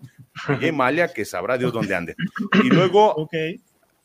Y luego pasa lo de Racing Point, ¿no? Donde se pone el equipo al hombro, salva al equipo Force India, salva a los empleados y llega el señor Lawrence Stroll y lo corre del equipo. Esos dos puntos Sergio se pudo reponer. Ahí te un dato muy interesante, Martín, eh, Manu, Johnny, Andri. Sergio Pérez, el mejor piloto, y ya lo había comentado, pero ahí te va, el mejor piloto en la historia de Sauber, como equipo independiente. Sauber, porque ya sabemos que tuvo varias, eh, varios acuerdos, exactamente. Pero como Sauber, el equipo Peter Sauber es el mejor piloto de la historia, cuando después entró Moni- Monisha Kaltenborg, el mejor. El mejor piloto en la historia de Force India, Exacto. ¿sí? El mejor piloto en la historia de Racing Point, ¿sí? Estoy hablando con números. Sí, sí. Y todos dijimos, pues hasta llegó, no creo que sea el mejor piloto en la historia de Red Bull. Pues sí puede ser el mejor piloto en la historia de Red Bull, Sí, señor. como, como piloto no hecho en su academia, Sí. ¿sí? Entonces, Eh, eh, bueno, súmale los Y- puntos, que, súmale las temporadas que vienen, Andrés. Estoy haciendo un ejercicio. wow. No, Sí, pero además, no solamente eso, Richard, sino que por cantidad de carreras, la cantidad de Sí. puntos que está haciendo, ¿sí? A nivel cantidad de puntos por carrera, está muy alto. Eh, No te quisiera Sí. decir que es el piloto que más ha sumado, porque, a ver, ¿cuántas carreras corrió? 27, Sí, 20 29 carreras, o sea, 20, ¿cuántas fueron el año pasado? 22 y ahora van 7, 29, ponele. Eh, en 29 carreras, la cantidad de puntos que hizo Sergio Checo Pérez es descomunal. O sea, el único que debe estar eh, por encima de esa lista es Vettel. sí, sí, sí, sí. Y aparte de lo que te digo, estoy sacando la cuenta, a ver, puede pasar de todo. Imagínate que la reviente de aquí al 2024. Se convertirá en el mejor piloto de la historia de Red Bull fuera de la academia. Nos dice nuestro Sí. amigo el buen Chino Hernández. Ah, Carmen, ¿cómo? Y luego Kamui Kobayashi. No, Kamui no alcanzó los números de Checo en Sauber, ¿eh? O sea, Kamui se quedó con dos podiums en Sauber. Sí. Checo tuvo, si no mal me equivoco, cuatro en Sauber. ¿Sí? Entonces, sáquenle cuentas. Checo es el mejor piloto. Entonces, digo, el paso de Checo en la Fórmula 1, así como que pasó de noche, nada, ¿eh? No, Manuel. Y, y, bueno, es mi término, Manuel, perdón. es- es- sí, sí. Sí. No, no te Sí, preocupes. Manuel, no, o sea, entonces, ¿de, qué- de, qué- de qué me estás hablando? ¿No? Sí. Manu, Sí, que además- ¿cómo va la trayectoria de Checo Pérez? Estamos, eh, la verdad, atravesando un momento histórico. Aquellos que se han sumado recién, estamos con Manu de Manu Sport. A ver, espérame, eh. Gran canal mexicano. Sí, Richard. Perdón, perdón, perdón, Martín. Lo están comparando con Mark Webber. A ver, sí, yo entiendo lo de Mark Webber. No, no, no. eh, lo de Checo. Que nos bajemos de la bandera. A ver, amigo, yo estoy hablando. A Checo le queda todavía esta temporada y dos más. ¿Y quién no te asegura que le van a extender otra vez el contrato? Sí, yo estoy hablando a un punto de vista de lo que puede ser. No estoy asegurando y no estoy diciendo que en este momento lo sea. Sí. Sí, o sea, estoy hablando a un futuro. Tomes el dato. Como puede, puede serlo, como se puede quedar corto. O sea, le quedan toda la más de la mitad de esta temporada, toda la 2023, toda la 2024 y quién sabe si más. Es a lo que me refiero. Richard, acá nos tiran, y te paso la pelota, Manu. Acá nos tira Iván Uscanga, promedia 11.11 puntos por carrera en Red Bull eh, Checo Pérez. Es decir, entre, eh, habría, nos tendrías que decir si eso incluye también eh, los abandonos, porque eso, a ver, los abandonos de esta temporada básicamente no fueron culpa del buen Checo Pérez. Manu, la verdad que con Checo Pérez el domingo decíamos, tiene la obligación, porque Red Bull lo va a seguir tratando mal y le va a seguir bajando el dedo con las estrategias y le va a seguir diciendo, che, mirá que viene muy rápido este pibito holandés que corre con vos. Eso va a suceder dentro de Red Bull. Lo que tiene que hacer Checo Pérez es hacerle caso a su frase, que es eh, seguir luchando, no rendirse nunca y obligar a lo que pasó en México. Es decir, si él sigue haciendo y teniendo los resultados que tiene en la administración de gomas y todo lo que está haciendo, va a ser cada vez más difícil que Red Bull tome decisiones negativas para con el, el amigo Sergio Chico Pérez. Sí, eh, digo, para, para empezar a, bueno, para contestar la pregunta de cómo he visto lo del paso de Chico Pérez en la Fórmula 1 rápidamente antes de, de pasar lo de Red Bull, eh, creo que el piloto mexicano ha sido infravalorado durante, durante toda su carrera, desde que llegó a la Fórmula 1. Muy pocos lo saben, eh, amigos que han, empezado a ver apenas la Fórmula 1, que no tiene nada de malo, solamente voy a dar el dato. Checo llegó como la máxima promesa del automovilismo mundial eh, cuando llegó a Sauber. Eh, y no exagero, o sea, las personas que han visto la, máxima categoría lo saben, junto con Holkenberg, que eran las, máximas promesas. Eh, claramente, pues Holkenberg tenía el respaldo europeo, porque bueno, era, el era la, proyección europea, ¿no? Mundialmente era la rivalidad entre ellos dos, porque en las categorías inferiores fueron bastante los duelos que tuvieron. Eh, Checo llegó a Sauber y llegó a hacer historia porque se llevó podios cuando nadie pensaba que Sauber pudiera llevarse podios. Luchó contra Hamilton, luchó contra Alonso, o sea, hizo un gran trabajo. Eh, su peor error, creo yo, fue haberse ido a McLaren porque sabemos todos perfectamente que como piloto de la Academia de Ferrari pudo haber llegado a Ferrari cuando era altamente competitivo y que de hecho la apuesta de Ferrari era, no era Fernando Alonso. Y perdónenme los amigos españoles, pero no era Fernando Alonso. La máxima apuesta para Ferrari era Massa Pérez, que al final a Pérez le ganó la, la, pues la, emoción y, y, la desesperación por estar ya en un equipo competitivo porque pues era McLaren histórico eh, bueno, eso ya es, este, ya es otra historia, ¿no? Pero, pero realmente nunca ha sido ningún, eh, ningún piloto que no fuera reconocido por su talento. Eso quería aclararlo. Eh, y sin ser, y no es por el hecho de que yo sea mexicano, simplemente digo las cosas tal cual son porque ahí están los números y porque pueden buscarlo. Realmente ahí están los, los, datos. O sea, lo digo con, con, datos en la mano porque no es por nada que hasta el mismo Toto Wolf pensó en que su segunda opción, si no aceptaba Hamilton en irse a Mercedes, era Checo Pérez. No exagero, búsquenlo, lo repito. Entonces, ahí están los datos. Hablando de ahora, creo que Checo ha hecho un gran trabajo y pulió justamente su debilidad más grande que eran las clasificaciones. Todos vimos la temporada pasada que, que eso era lo que hacía que sufriera bastante, lo que le impedía tener más puntos. Ahora lo pulió, de hecho ha superado en, en, un par ya de clasificaciones a Max Verstappen con su pole en Jeddah y ahora en Mónaco. Y realmente está ahora en la pelea por el campeonato matemáticamente hablando. Y si lo vemos de un lado frío, sin, sin envolvernos en la bandera como, como dicen, eh, tiene posibilidades de ser campeón del mundo. ¿Por qué lo digo?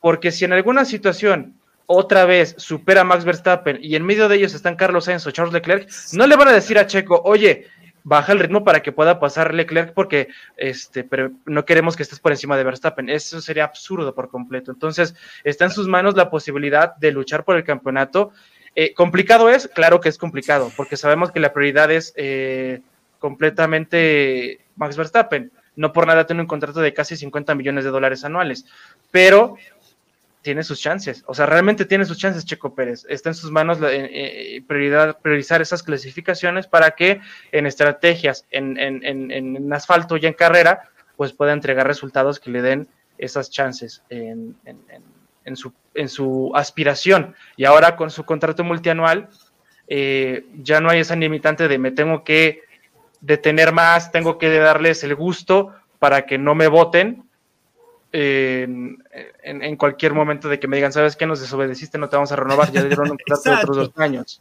Exacto, ese no es el camino. Acá en el chat también estaban diciendo, che, che, Checo Pérez se tiene que revelar y no hacer caso. No, cuando vos te revelás en un equipo de Fórmula 1, te bajan la cantidad de, de, HPs, no te dan las mejoras, te mandan al con Un, con, un botón te limitan desde el pit, ¿eh? Pero absolutamente, preguntale a Botas el año pasado dónde estaba. Eh, eh, un saludo para nuestro amigo. ¿eh? Para Franco de Motorsport Planet. Nuestro amigo de Motorsport Planet que pasó a dar un saludo por aquí. Saludos amigos y felicitaciones por la renovación de Checo, más que merecido. Saludos, Franco. Buen chon condenadote del Franco. El amigo argentino Franco, mandarle un gran saludo.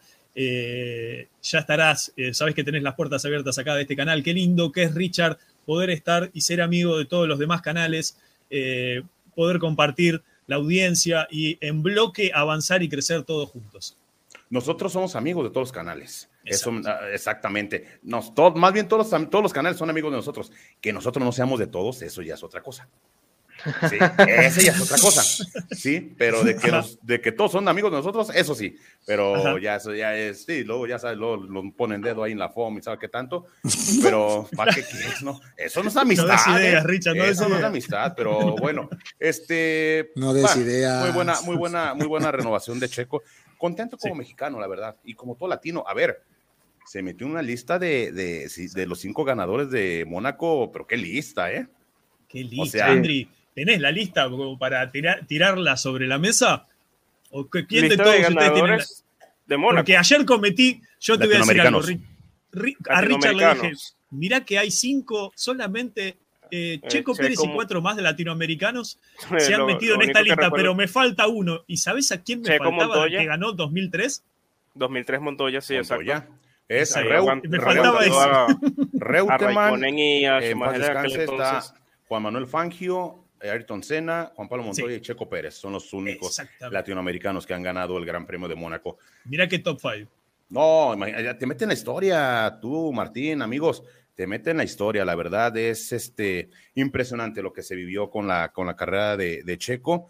Merecido, muy, muy merecida su renovación. Y ahora sí, y eso, eso te deja tranquilidad, ¿no? Porque a cierto momento de que no firmas contrato, el mismo equipo, tu mismo equipo, te limita de mostrarte el auto del año siguiente. ¿sí? O los avances del auto del año siguiente. Ya no te lo muestran, ya te aíslan de las juntas técnicas. Exactamente, ya te aíslan de las juntas técnicas ya no te invitan, es más, ya ni siquiera te hablan, ya te bloquean del WhatsApp, este, no, tanto así no. Y entonces ya tienes la tranquilidad, ¿no? De hablar bien con los ingenieros, qué se viene para el año que entra, qué cambios se van a hacer, qué modificaciones. Y eso pues ya te deja, te deja tranquilo de tener un contrato, ¿quién lo diría, no? Cuando llegó Sergio Pérez a Red Bull, que iba a estar cantaditos cuatro años y con, posibilidades a más. recuerdan, recuerdan aquel, hola Checo cuando lo presentaron. Esa, es mi idea. O sea, lo que ha hecho Checo Pérez en todas las escuderías donde estuvo, que vos bien decís, fue el mejor piloto de cada escudería en la que estuvo. Eh, lo que está haciendo Checo Pérez es lo que tiene que hacer, es obligar al equipo a que sea imposible que lo eche. Por eso digo que eh, Lorenz Stroll cometió una barbaridad cuando lo echó, porque no solamente era el mejor piloto, sino que había salvado económicamente al equipo. Lo que hizo Lorenz Stroll fue pegarse un tiro en el pie y a partir de ese momento lo vemos decaer y partirse en mil pedazos a la escudería del amigo Stroll.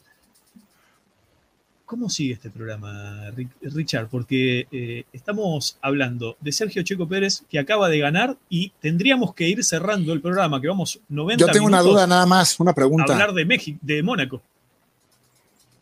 Dale, dale. Podemos, podemos hacer, podemos hacer, perdón, perdón, Johnny, perdón, podemos hacer una segunda parte de este, de este podcast.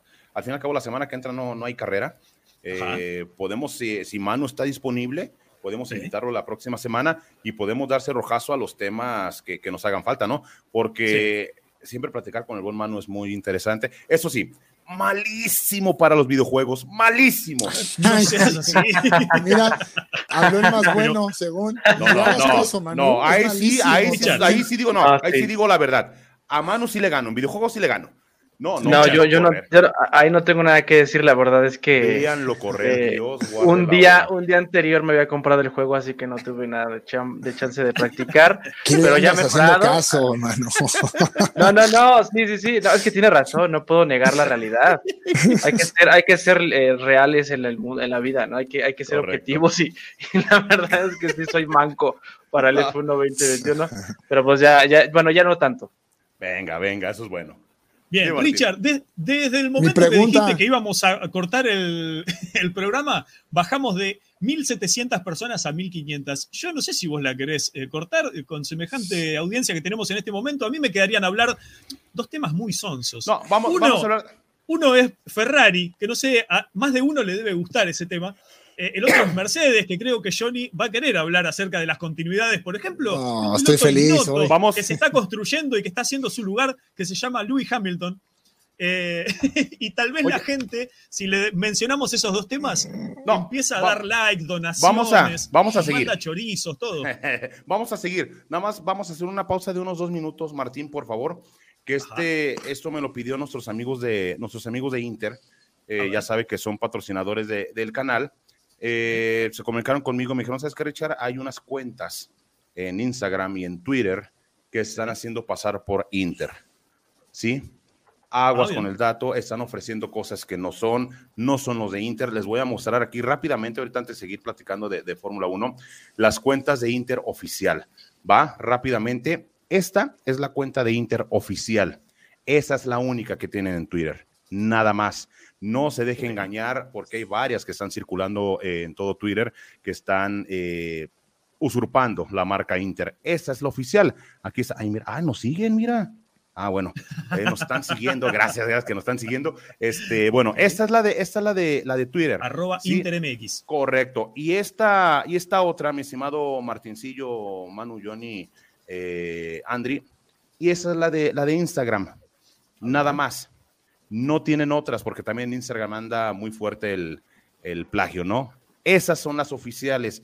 No se deje engañar, aquí están los números de seguidores, 37 eh, mil, las publicaciones. ¿Cómo es el arroba, Richard? Eh, aquí estamos como arroba...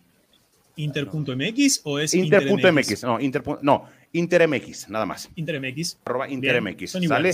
No, exactamente, no se, no se deje engañar, ¿no? No se deje engañar. Y rápidamente, ya para finalizar con lo de Inter, orgulloso patrocinador de Racing Team, de Sergio Pérez y de Red Bull Racing. En el video que sacamos hace ratito salió la segunda pregunta. Ya lo sabe que se puede hacer acreedor a un hermoso casco de, Sergio Pérez, mi estimado Martín. Tú ya lo viste cómo está ese, ese casco, está impresionante. Rápidamente para meternos ya en el tema a través de, de Fórmula 1, es este casco el que usted se puede llevar.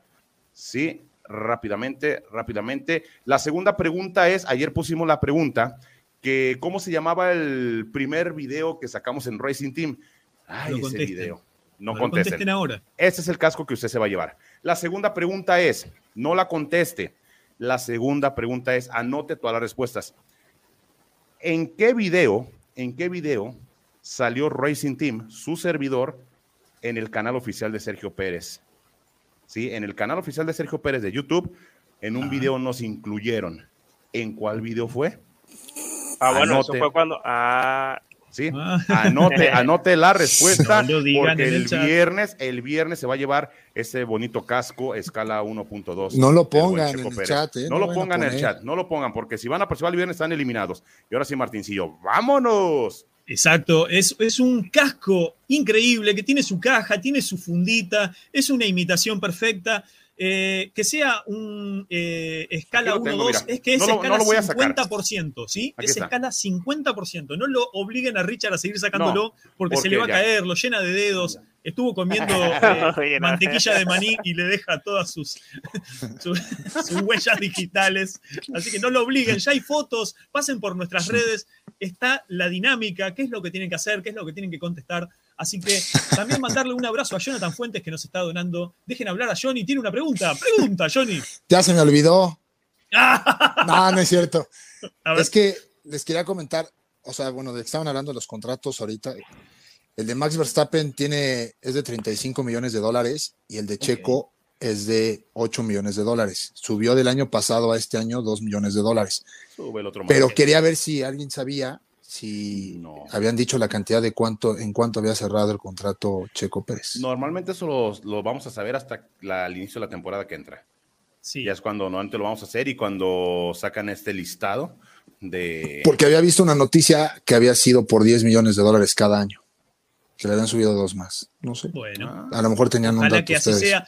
Eh, lo que yo he visto es cuando lo abraza a Christian Horner y le dice, che, me parece que firmé demasiado pronto. Y eh, eso es un, es un dato casi irrefutable de la realidad. Creo que el mismísimo Checo dijo, si hubiese firmado después de que gané en, en Mónaco, hubiese firmado por más dinero, por más años y por otro tipo de relación adentro del equipo. Eh, en Fórmula 1 el peso de las lapiceras, lo diremos en cada programa, es muy importante. Mercedes-Benz, Johnny, ¿qué pasa con el piloto siete veces campeón del mundo? ¿Va a seguir o no va a seguir? Este ¿Cuál es tu deseo, la información? va, o sea, bueno, yo siento que va a seguir. O sea, Hamilton, bueno, va a seguir con una condición, ¿eh? A ver. Yo creo que la condición va a ser, depende del coche que le dé Mercedes el próximo año. De ahí va a depender muchísimo la, el- la continuidad de, de Hamilton. Claro. Hamilton no está cómodo este año. Vemos que tiene diferencias con Toto Wolf. Este, la verdad es que es un pilar de Mercedes Hamilton, pero hoy en día Russell lo está, le gana en todo, ¿eh? O sea, en carrera, en En sueldo no. Bueno, en sueldo no, pero estamos, está correcto. Pero la verdad es que Hamilton, Dios mío santo, o sea, yo creo que esta temporada ya fue y ya, mira, ese- esa Mira lo que comparación. tengo para vos. Me duele mucho por Mercedes y me duele mucho por Hamilton, pero la verdad es que lo quiero ver un año más y yo creo Sí. que todo dependerá del auto que le dé Mercedes al piloto. Oye, por cierto, también sobre Mercedes hay rumores que también Hamilton puede estar saliendo de- al final de la temporada, ¿eh? que se puede estar retirando. Yo lo veo complicado, lo veo complicado, pero también hay, hay algunos rumores. Yo creo que va a ¿Hasta seguir. ¿no? cuándo tiene, de Johnny anda buscándonos el dato, hasta cuándo tiene contrato cada uno de los pilotos de Mercedes-Benz? Yo ponía esta foto porque se ve claramente cuáles son, y perdonen que esté haciendo este Uh. baile casi de hula hula que estoy corriéndome. Es que si me que la quería- mandas, la podemos poner, Martín. Ah, ok, te eh, envío esta foto porque lo que se ve son Vale. las diferencias entre los pontones, se ven las diferencias de amortiguación, Eh, se ven las diferencias entre el alerón trasero. Así que Ah, mira, hago sí, un la ratito puede- de silencio mientras hablan ustedes y te envío esa Si foto. la puede poner Andri, mucho mejor porque yo tengo que abrir el WhatsApp y Andri ya lo tiene abierto. Los dos lo tienen hasta el, Eh, Envío.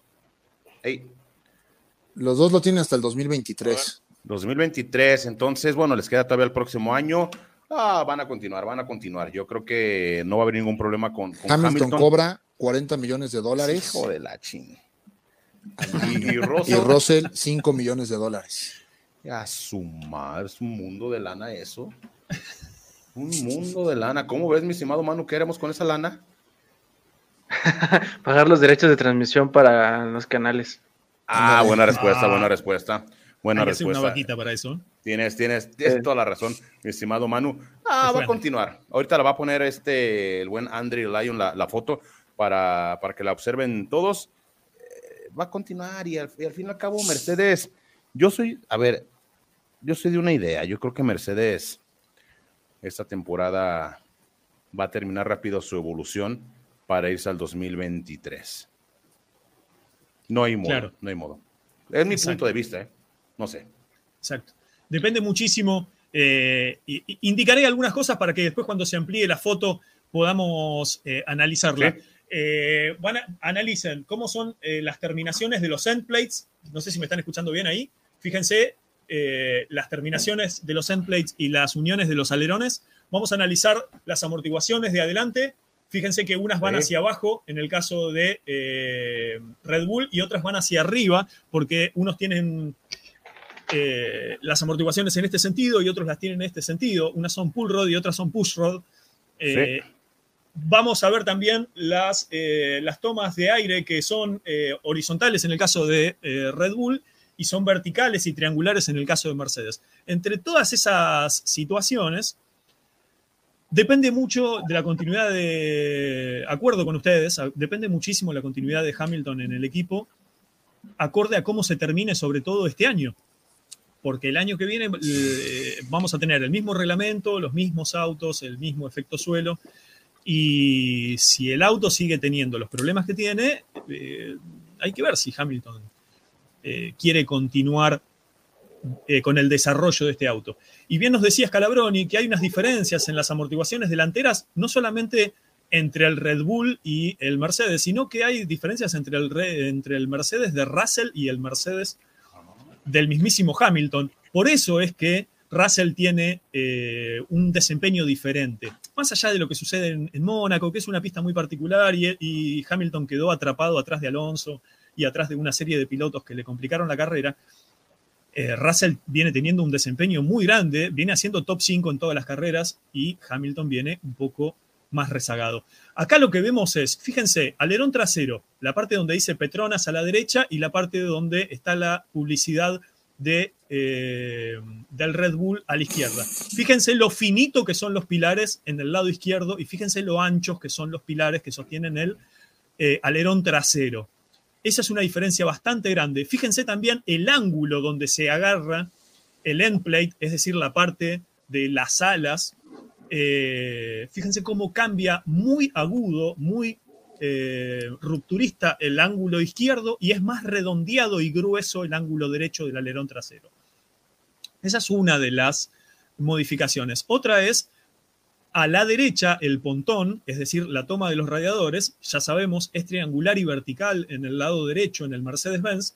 Eso ha provocado lo que nos decía Scalabroni, que eh, casi la rueda trasera no tiene eh, un, outwash como para separarse, ni hace que el aire también haga efecto cuando y se meta hacia, eh, hacia la parte trasera, hacia, hacia la Coca-Cola o hacia los que hay, dos maneras de terminar el auto. Una es como botella de Coca-Cola cuando se cierra hacia un tubo y otra es hacia caja de correo. Es como un buzón que tiene atrás cuando termina más cuadradito.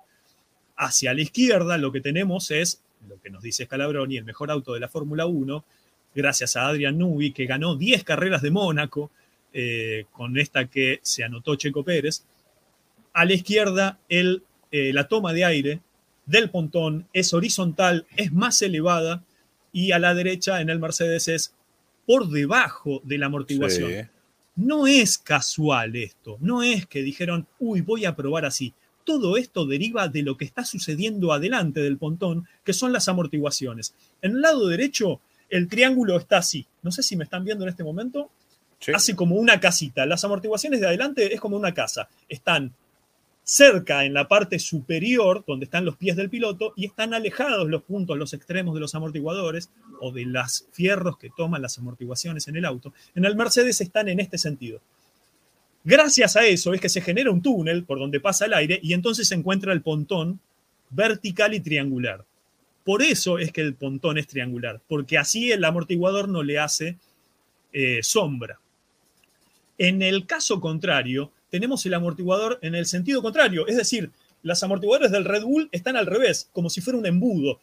Están alejados y arriba, cerca de las ruedas, y están cerca de los pies, más hacia abajo. Eso provoca que también, al utilizar ese pull rod, todos los elementos de la amortiguación se puedan poner más abajo. Es decir, se genera un embudo y entonces el aire pasa más limpio por encima y por eso el pontón es horizontal y superior, porque el aire no está interrumpido en ese punto. No se podría utilizar, o sería muy tonto, utilizar la amortiguación del Mercedes con el pontón del Red Bull o la amortiguación del Red Bull con el pontón del Mercedes, porque los amortiguadores harían una interrupción, turbulencia y corte de flujo por eh, que llegaría a la refrigeración y todo eso. habría una interrupción. Básicamente esto eh, son decisiones casi eh, iniciáticas, es decir, cada uno ha tomado una decisión y está sosteniendo esa decisión. Hay que ver si el, el auto que funciona es el Red Bull y el que no está funcionando es el Mercedes. Una de dos, o Mercedes retrocede sobre sus pasos o le encuentra a esta dinámica lo que se, muchas veces se le llama la filosofía, es decir, adoptaron una situación y hay que ver si la sostienen. La otra posición es que hagan un retroceso, vuelvan a las amortiguaciones invertidas, bajen su centro de gravedad en la trompa y vean si pueden recuperar y dejar de tener sin Richard. Richard, te vuelvo a decir Richard. Richard. Está muteado. Richard, estás muteado. Ahí estoy. No, eh, gran explicación que nos das, mi estimado profe. La verdad, siempre un verdadero placer estas clases técnicas que nos dan. Y pues ahí vemos la diferencia, ¿no? Vemos la diferencia entre un concepto que es el ideal y un concepto que no tiene pie ni cabeza, Martín. Claro, el, Mercedes viene, viene adoleciendo de esta decisión que se ha tomado a principio de año. El asunto es si Hamilton va a seguir adoptando esta situación de decir, ¿hasta dónde acompañamos esta filosofía? ¿La vamos a seguir sosteniendo indefinidamente o vamos a hacer una revisión? A ver, Aston Martin está haciendo unas revisiones de sus decisiones de principio de año. Pero ya intentó algo Aston Martin. Claro. Y Mercedes no ha intentado nada. Y va a llevar un tiempo también. Cambiar a mitad de año es una decisión polémica. ¿Te acuerdas, la pregunta que le hizo el ingeniero donde platicaba si ya era una cuestión de... Mm, de ¿Cómo se puede decir? Una cuestión de ser testarudo. Exactamente, ser testarudo, sí, tal cual. Es una cuestión de ser testarudos. Claro. Sí, entonces no quieren cambiar el concepto, pues lástima por Johnny, pues, pues le va a Mercedes. Claro, bueno, una de las cosas que nos decía Enrique es que el, el, el porpoising es el efecto que se genera porque pasa mucho aire, mucho más aire del que debería pasar por debajo del suelo. Entonces, como la FIA ya no te deja modificar la entrada, el, embudo vertical de, la toma de aire que pasa por el suelo, ¿qué hicieron los pilotos, te iba a decir, los ingenieros? Lo que hacen es la achican a nivel eh, la afinan a nivel vertical. Es decir, no la achican así, sino que la hacen más angosta a nivel de, de que, es más, hasta la canalizan, Richard. No sé si viste, y ahora si me das un minuto te voy a buscar otra foto. Cuando abandona Ferrari y abandona Red Bull en estas últimas carreras, hay dos grúas que levantan el auto ah, y hay un fotógrafo que estuvo muy vivo Muchísimo y le sacó fotos. ¿eh? muy chismosón ese fotógrafo, ¿eh? Exacto. y ahí se ve muy bien cómo es muy chica la parte que se manda para el suelo para que, haya un efecto suelo y es mucha la cantidad de aire que se canaliza hacia afuera para que se hagan las cortinas como las viejas polleritas que Andri conoce muy bien de la década del 80. Las polleras ahora son eh, neumáticas, es decir, son, eh, son corrientes de aire que generan el cierre de los laterales. Y también por eso es que Mercedes adoptó la posición de tener unos tirantes para que el suelo no se baje. Porque lo que nos decía Scalabroni es que no puede ser más del 20% la cantidad de aire que entra al auto que la que pasa por el punto más bajo. Entonces, cuando esa cantidad de aire supera el 20%, es que el auto empieza a subir y a bajar, porque eh, la cantidad de aire hace que el auto se vaya hacia arriba. Sí, correcto. foto. vale, vale. Bájale, eh, digo, mandan la foto, digo, baja la foto, ¿verdad? Manda, mandan la foto. Y mientras, mi estimado Andri, ¿algo del público que tenemos? Sí, bueno, decir que tenemos en este momento 1.300 personas en vivo, que es la cual agradecemos a todos por su sintonía de inicio a fin. Y aquí saludando a las personas que están por acá interactuando, Jonathan Fuentes, a Juan Pablo, José Eduardo, que están diciendo de que eh, hablando sobre cómo Checo se la pasó bien eh, al finalizar la carrera y Jonathan Fuente, bueno, hasta yo, eh, después de ganar Mónaco, a, Aldo está, por acá, a, a Lucho, tenemos a Verstappen por aquí, a, a Jarno Uboldi, a Alex, a, Marco, a Cristian Rivera, a Juan Gómez, eh, Alexander, Alexander Ríos, eh, Johnny, qué padrísimo verte en el canal. Ojalá me mande saluditos, me encantan tus aportaciones. Ahí está Johnny, mándale un saludo. Eh, Gabriel Alberto Castillo, César Saludos. Eh, Silvia Jaime, con esa cantidad de, eh, de dinero, uno se vuelve loco ah, cuando estamos hablando sobre la, las, lo que gana cada piloto. Ismael Montoya, cuando responde el superchat, envié uno al principio, sí, sí lo leímos. Eh, recuerda que habíamos puesto tu superchat en el, en el, en la parte de superior de la pantalla y ahí ya me mandó la foto Martín. A ver, Richard. Ah, perfecto. Nos dice acá nuestro amigo. Oye, por cierto, Manu, invítalos a tu canal, amigo. ¿Cómo te encuentran? Ah, sí, mi canal es Mano Sports, la tal cual es todo juntito, Mano Sports, y ahí pueden encontrarlo para que se suscriban eh, si les gusta todo esto de la Fórmula 1 también, así igual el canal del buen Richard en Racing Team. Eh, hago análisis eh, previas, crónicas y a veces también transmito las carreras, entonces, este... Ya le entras a la narrada, ¿no? Sí, sí, bueno, eh, como tal no narración, sino que lo voy, eh, lo platicamos con el chat también para estar ahí en contacto con ellos. Como tal no me considero narrador porque no estoy como un lobato, por ejemplo, que eh, es un expertazo y siempre está metiéndole toda la emoción. Pero ahí estoy platicando con el chat para, para hacer como, como si estuvieras con muchos amigos viendo la carrera. Entonces... Eso suma muchísimo, Manu. Sobre todo en una carrera como Mónaco, que a veces se pone un poco procesiva. Eh, así que es, es, muy lindo verla con amigos la carrera, como bien vos decís. Exactamente. no, qué bueno, suscríbanse. Suscríbanse al canal de, de Manu. Eh, va a encontrar muy, muy buen material. Y luego que nos, diga qué equipo le va. Ah, de veras.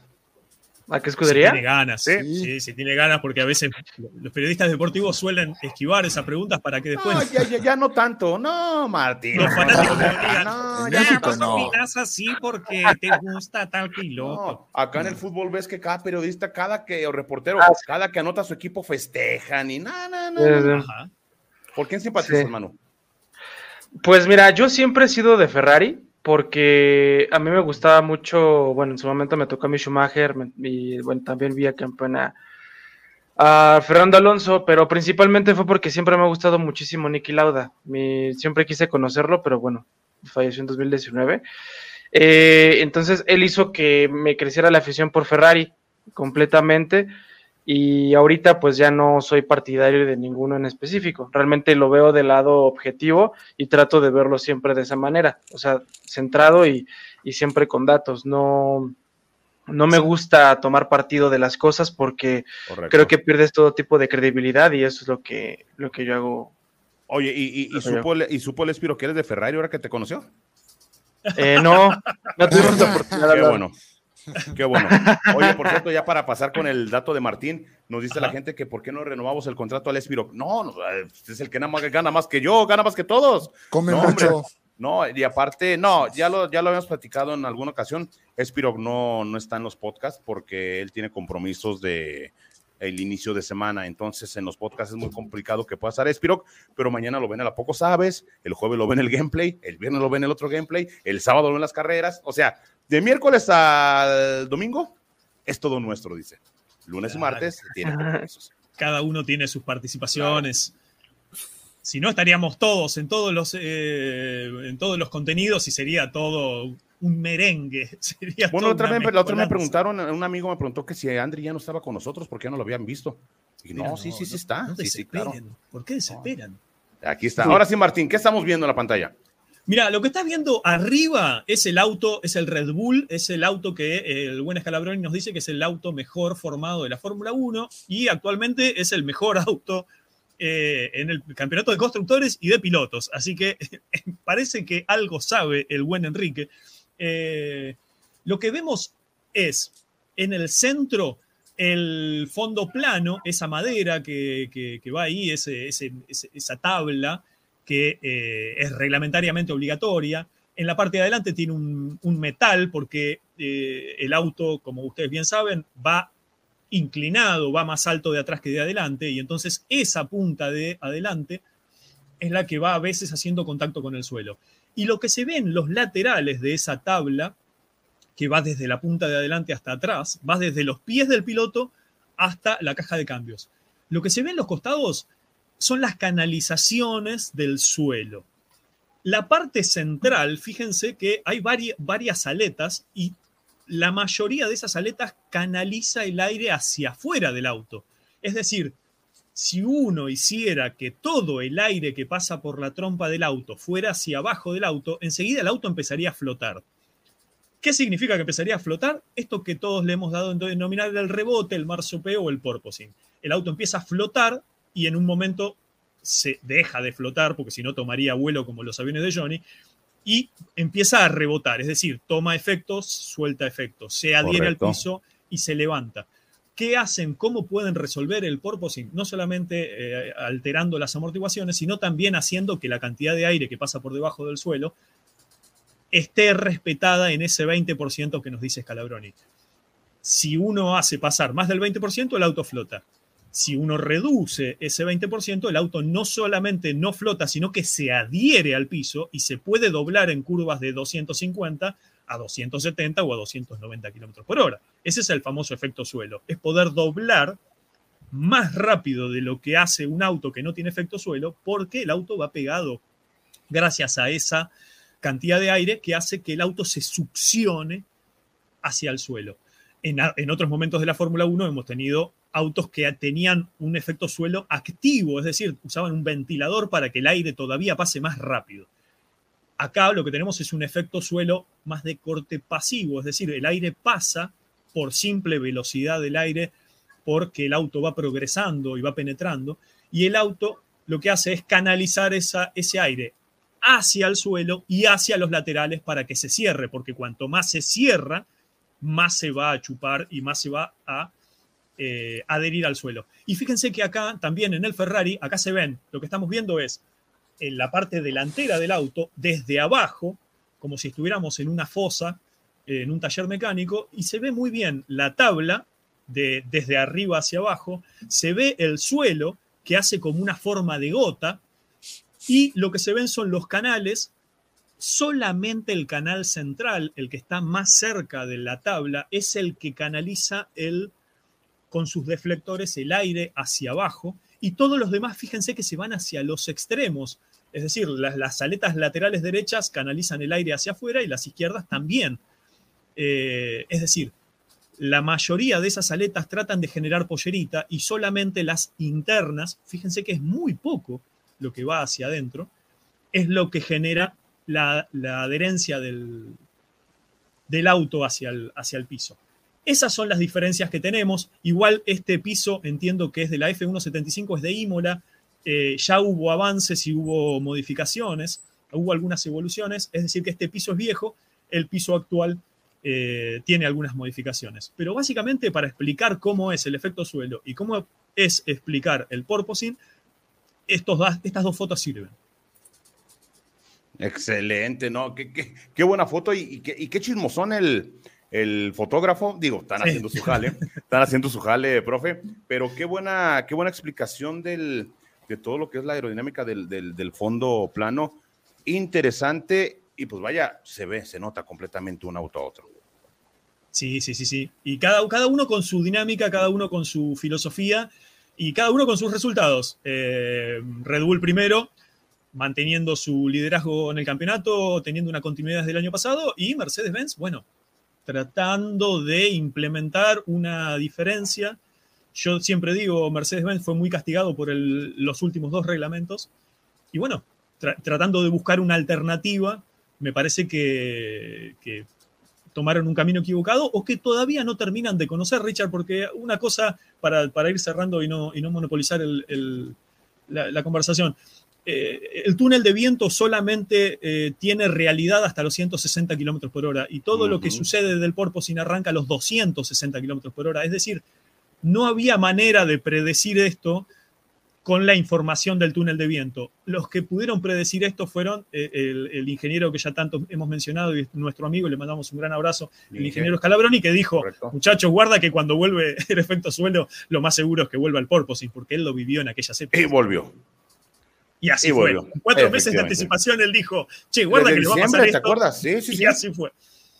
Que por cierto, hay que platicar otras con el Inge. ¿eh? La verdad está muy, siempre muy, muy atento al, a los mensajes de, su servidor. También a ti, Martín, te los contesta de volada. Siempre un verdadero placer platicar con el Inge. Después de dos horas, gran, gran programa. No bajamos de las mil personas. No, Manu, tienes que estar más acá, más seguido, mi hermano. tienes que traernos. Muchas gracias, Manu. No, hombre, muchas gracias, mi estimado Manu. Eh, pues vamos despidiendo, Martín Sicho. Así nos vamos a ir despidiendo. Hemos hablado de todos los equipos, hemos hablado de todas las dinámicas y hemos estado con el gran Manu que nos ha acompañado. Cuando salen de este canal, tienen que ir a hacer inmediatamente suscripción al canal de Manu. Así que vamos a despedirlo al Manu con un gran abrazo. Manu, mándanos un beso, un abrazo y esperamos verte pronto por este canal. Está muteado. Estás muteado, mano. No, sí, yo también quiero eso, mano. Sí. No, no, sí, sí, sí, sí. sí. Así no vuelvo a venir, cállense, hijos de su. Estaba ventilando a los canales que hablan mal de los demás. Qué bueno que estaba muteado. no, la verdad es que me gustó mucho estar acá eh, y agradezco a todos su, invitación. Eh, me gustó la, inercia que se tiene, la, la plática tan fluida que hay. Y, bueno, espero estar acá más seguido. En verdad que es un gustazo estar con, Racing Team. Siempre eh, hemos tenido una muy buena relación y es un gusto que me da tener esta sociedad entre todos los, esta, esta comunidad entre todos los, los creadores de contenido de Fórmula 1, que es algo que, que, realmente impulsa a los demás, eh, nos impulsa a todos por igual y, es lo que, lo que siempre se ha buscado. Eh, igual, les repito, quisiera estar acá más seguido porque pues es algo que, que me gusta mucho el tema de la Fórmula 1, me la paso hablando todo el día, además del canal. Y pues nada, un abrazo a todos, Johnny, André, eh, profe, eh, no, sí, profe, perdón, eh, también este, a, este, a Richard, todos, la verdad me recibieron que muy, muy amablemente y, y lo disfruté como no tenían una idea. chat, al chat también le agradezco muchísimo las, las muestras de, de, de, cariño que me estuvieron dando durante todo el, durante todo el, el directo, porque sí lo estuve leyendo, no tenía la posibilidad de, contestarles porque no quería interrumpir a los, a los que estaban hablando, pero sí lo, estuve viendo durante todo el, durante todo el, directo y, de verdad les agradezco muchísimo. Eh, y pues nada, suscríbanse al canal de Racing Team, por favor, para que, para que siga creciendo. Eh, gran, gran canal y, pues nada, un abrazo a todos y de verdad eh, se agradecen este tipo de invitaciones. Exacto, bienvenido al canal eh, y, tenés las puertas abiertas cuando quieras. Eh, Johnny, mandarte un saludo, eh, preguntarte a dónde estás. Yo ahora te veo que tenés la, la estatua de la libertad de fondo. En mi cuarto de tele. un fuerte abrazo para ti, para Andri, para Richard y en especial para Manu y al tío Tom. Muy buen canal de, lo, de Manu Sports. Ahí, ahí dejé el link en el chat para que lo sigan. Muchas gracias. Y este. Muchas gracias, Johnny. De nada, Manu. Y, nada, que tengan buena tarde y un fuerte abrazo. Muchas gracias, Johnny. Eh, Andri, mandarte un saludo a Venezuela, decirte que sos un animal, es increíble lo que sabes de Fórmula 1, la memoria que tenés y hoy decías, no, porque durante una carrera hubo un enroque entre Hey y Harald Frenzen, chao, listo, sos un genio. No, no, no, al contrario, Martín, como siempre agradecido de interactuar con ustedes y eh, yo siempre aprendo de, todos ustedes, por supuesto de las personas de chat ahí lanzando datos, anécdotas que, que vienen a, añadir, a cooperar con, con, con el programa, que la verdad, esto es una interacción entre todos, aprendemos todos y bueno, enviarte un gran saludo, Manu. Gracias por eh, aceptar nuestra invitación. Eh, e invitarle a, toda la gente que se suscriben al canal. Ya Johnny lo puso allí en los comentarios. Se llama Manu Sports, que realiza excelente contenido dedicado a la Fórmula 1. Eh, le llegamos esa invitación a la gente para que se suscriba. Y bueno, ya nos veríamos ya para la semana que viene. profesor, Richard, Johnny, Manu, un saludo para todos y nos vemos hasta la próxima. Muchas gracias, Andri. Aprovechar antes de mandarte el, abrazo, Richard, decir que están todavía chateando muchísimo. Dan López, Gerardo El Cóndor, Gioga, Ingrid Pereira, el buen Johnny, Juan Dillinger, Julio Alvarado, Karel Mota, la chica Perth, eh, Luis Fernando Mendoza Vega, que es nuestro administrador, muchísimas gracias. Luis Martínez, Martín Campos, un pibe que me parece que lo conozco. Eh, Pedro Ruiz, Racing Team y Rodrigo Arriaga como lo siempre, eh, algunos más que ahora después a continuación estaré nombrando. Richard, mandarte un gran saludo y eh, felicitarte por este gran canal. No, hombre, que, agradecen, eh, profesor. Gracias a Manu, gracias a Manu por, por haber estado con, con, nosotros. Es un muchacho muy buena onda, buena vibra. Es de los canales que en lo personal llevo, llevo mejor relación. aquí el mundo del YouTube, ya lo hemos dicho muchas veces, ¿no? Esto no es en lo personal, yo lo veo así. Esto no es de hacer competencia, no, esto es de una retroalimentación entre todos los canales. Eh, yo no me levanto todos los días para subir primero la nota, porque no, es cada quien el estilo de cada quien. Vamos a, estar invitando a Manu. repito, es de los canales con que más confianza le tengo. Cuenta hasta de eso, no es el canal 5, no. Este, no, gracias, gracias, mi estimado Manu. También de los canales que también más, más colabora con nosotros, el buen Franco, que ya es como nuestro hermano, eh, José de F Total, Iván Expósito. En verdad, muchas, muchas gracias, mi estimado Manu. Tiene las puertas abiertas, hermano, cuando gustes estar de este lado. Eh, ya la próxima vez te traes al tío Tom también para que esté con, con nosotros. Y pues bueno, nada más, darte las gracias personal, amigo. No, a ustedes, por la invitación. La verdad sí lo disfruté bastante y espero que no sea la última vez. No, claro que no. Así, se, se, se va a repetir, Manu, se va a repetir y, y esperemos también eh, algún día acompañarte también en tu canal y, y hacer alguna, Claro, claro, claro. alguna participación. Pero somos y- un y puño, colaborar ¿eh? en lo que podamos. ¿sí? Así hacemos crecimiento. Nosotros nos manejamos de esa manera. Nosotros hacemos crecimiento en conjunto. Es más, me gustó mucho la idea de que dijiste, che, tendríamos que juntar un poco de dinero y tratar de conseguir. Imagínate que así empezó el canal F1 Latinoamérica. ¿sí? Un día dijeron, ¿y si nosotros nos quedamos con las transmisiones de la Fórmula 1 y ponemos el dinero necesario? Y yo recuerdo que cuando eh, ese grupo de gente que hizo ese canal me hizo tirar el control remoto por la ventana para que juegue el perro porque tenía 24 horas al día de Fórmula 1 en mi casa y era un protector de pantalla, no se apagaba el televisor de la alegría esa. Si yo llego a tener esa posibilidad en algún momento, Ricardo, eh, no sé, me, me anclo al sillón y transmitimos las 24 horas de Fórmula 1 7 días a la semana. Hay que hacerlo, hay que hacerlo, pero sí, Sí. los, el- el- el- los derechos están bastante caritos. Pero bueno, vámonos riendo. Muy bien, me voy a despedir. Soy F1 profesor. Mi nombre es Martín Campos. Transmito desde la ciudad de La Plata. Le voy a mandar un gran saludo al buen Saúl Álvarez y a Gerardo El Cóndor, Luis Soto y algunos que eh, no hemos mencionado hoy. Dan López me dice, profe, falté yo. Eh, así que todos aquellos que han pasado por el chat, agradecérselos mucho, agradecerles sus suscripciones, sus likes, sobre todo sus donaciones, porque eso hace que nosotros podamos tener cada vez mejor contenido, cada vez mejor eh, dinámicas, sorteos, Oye, las por cierto, postproducciones que está haciendo empezar, ¿verdad?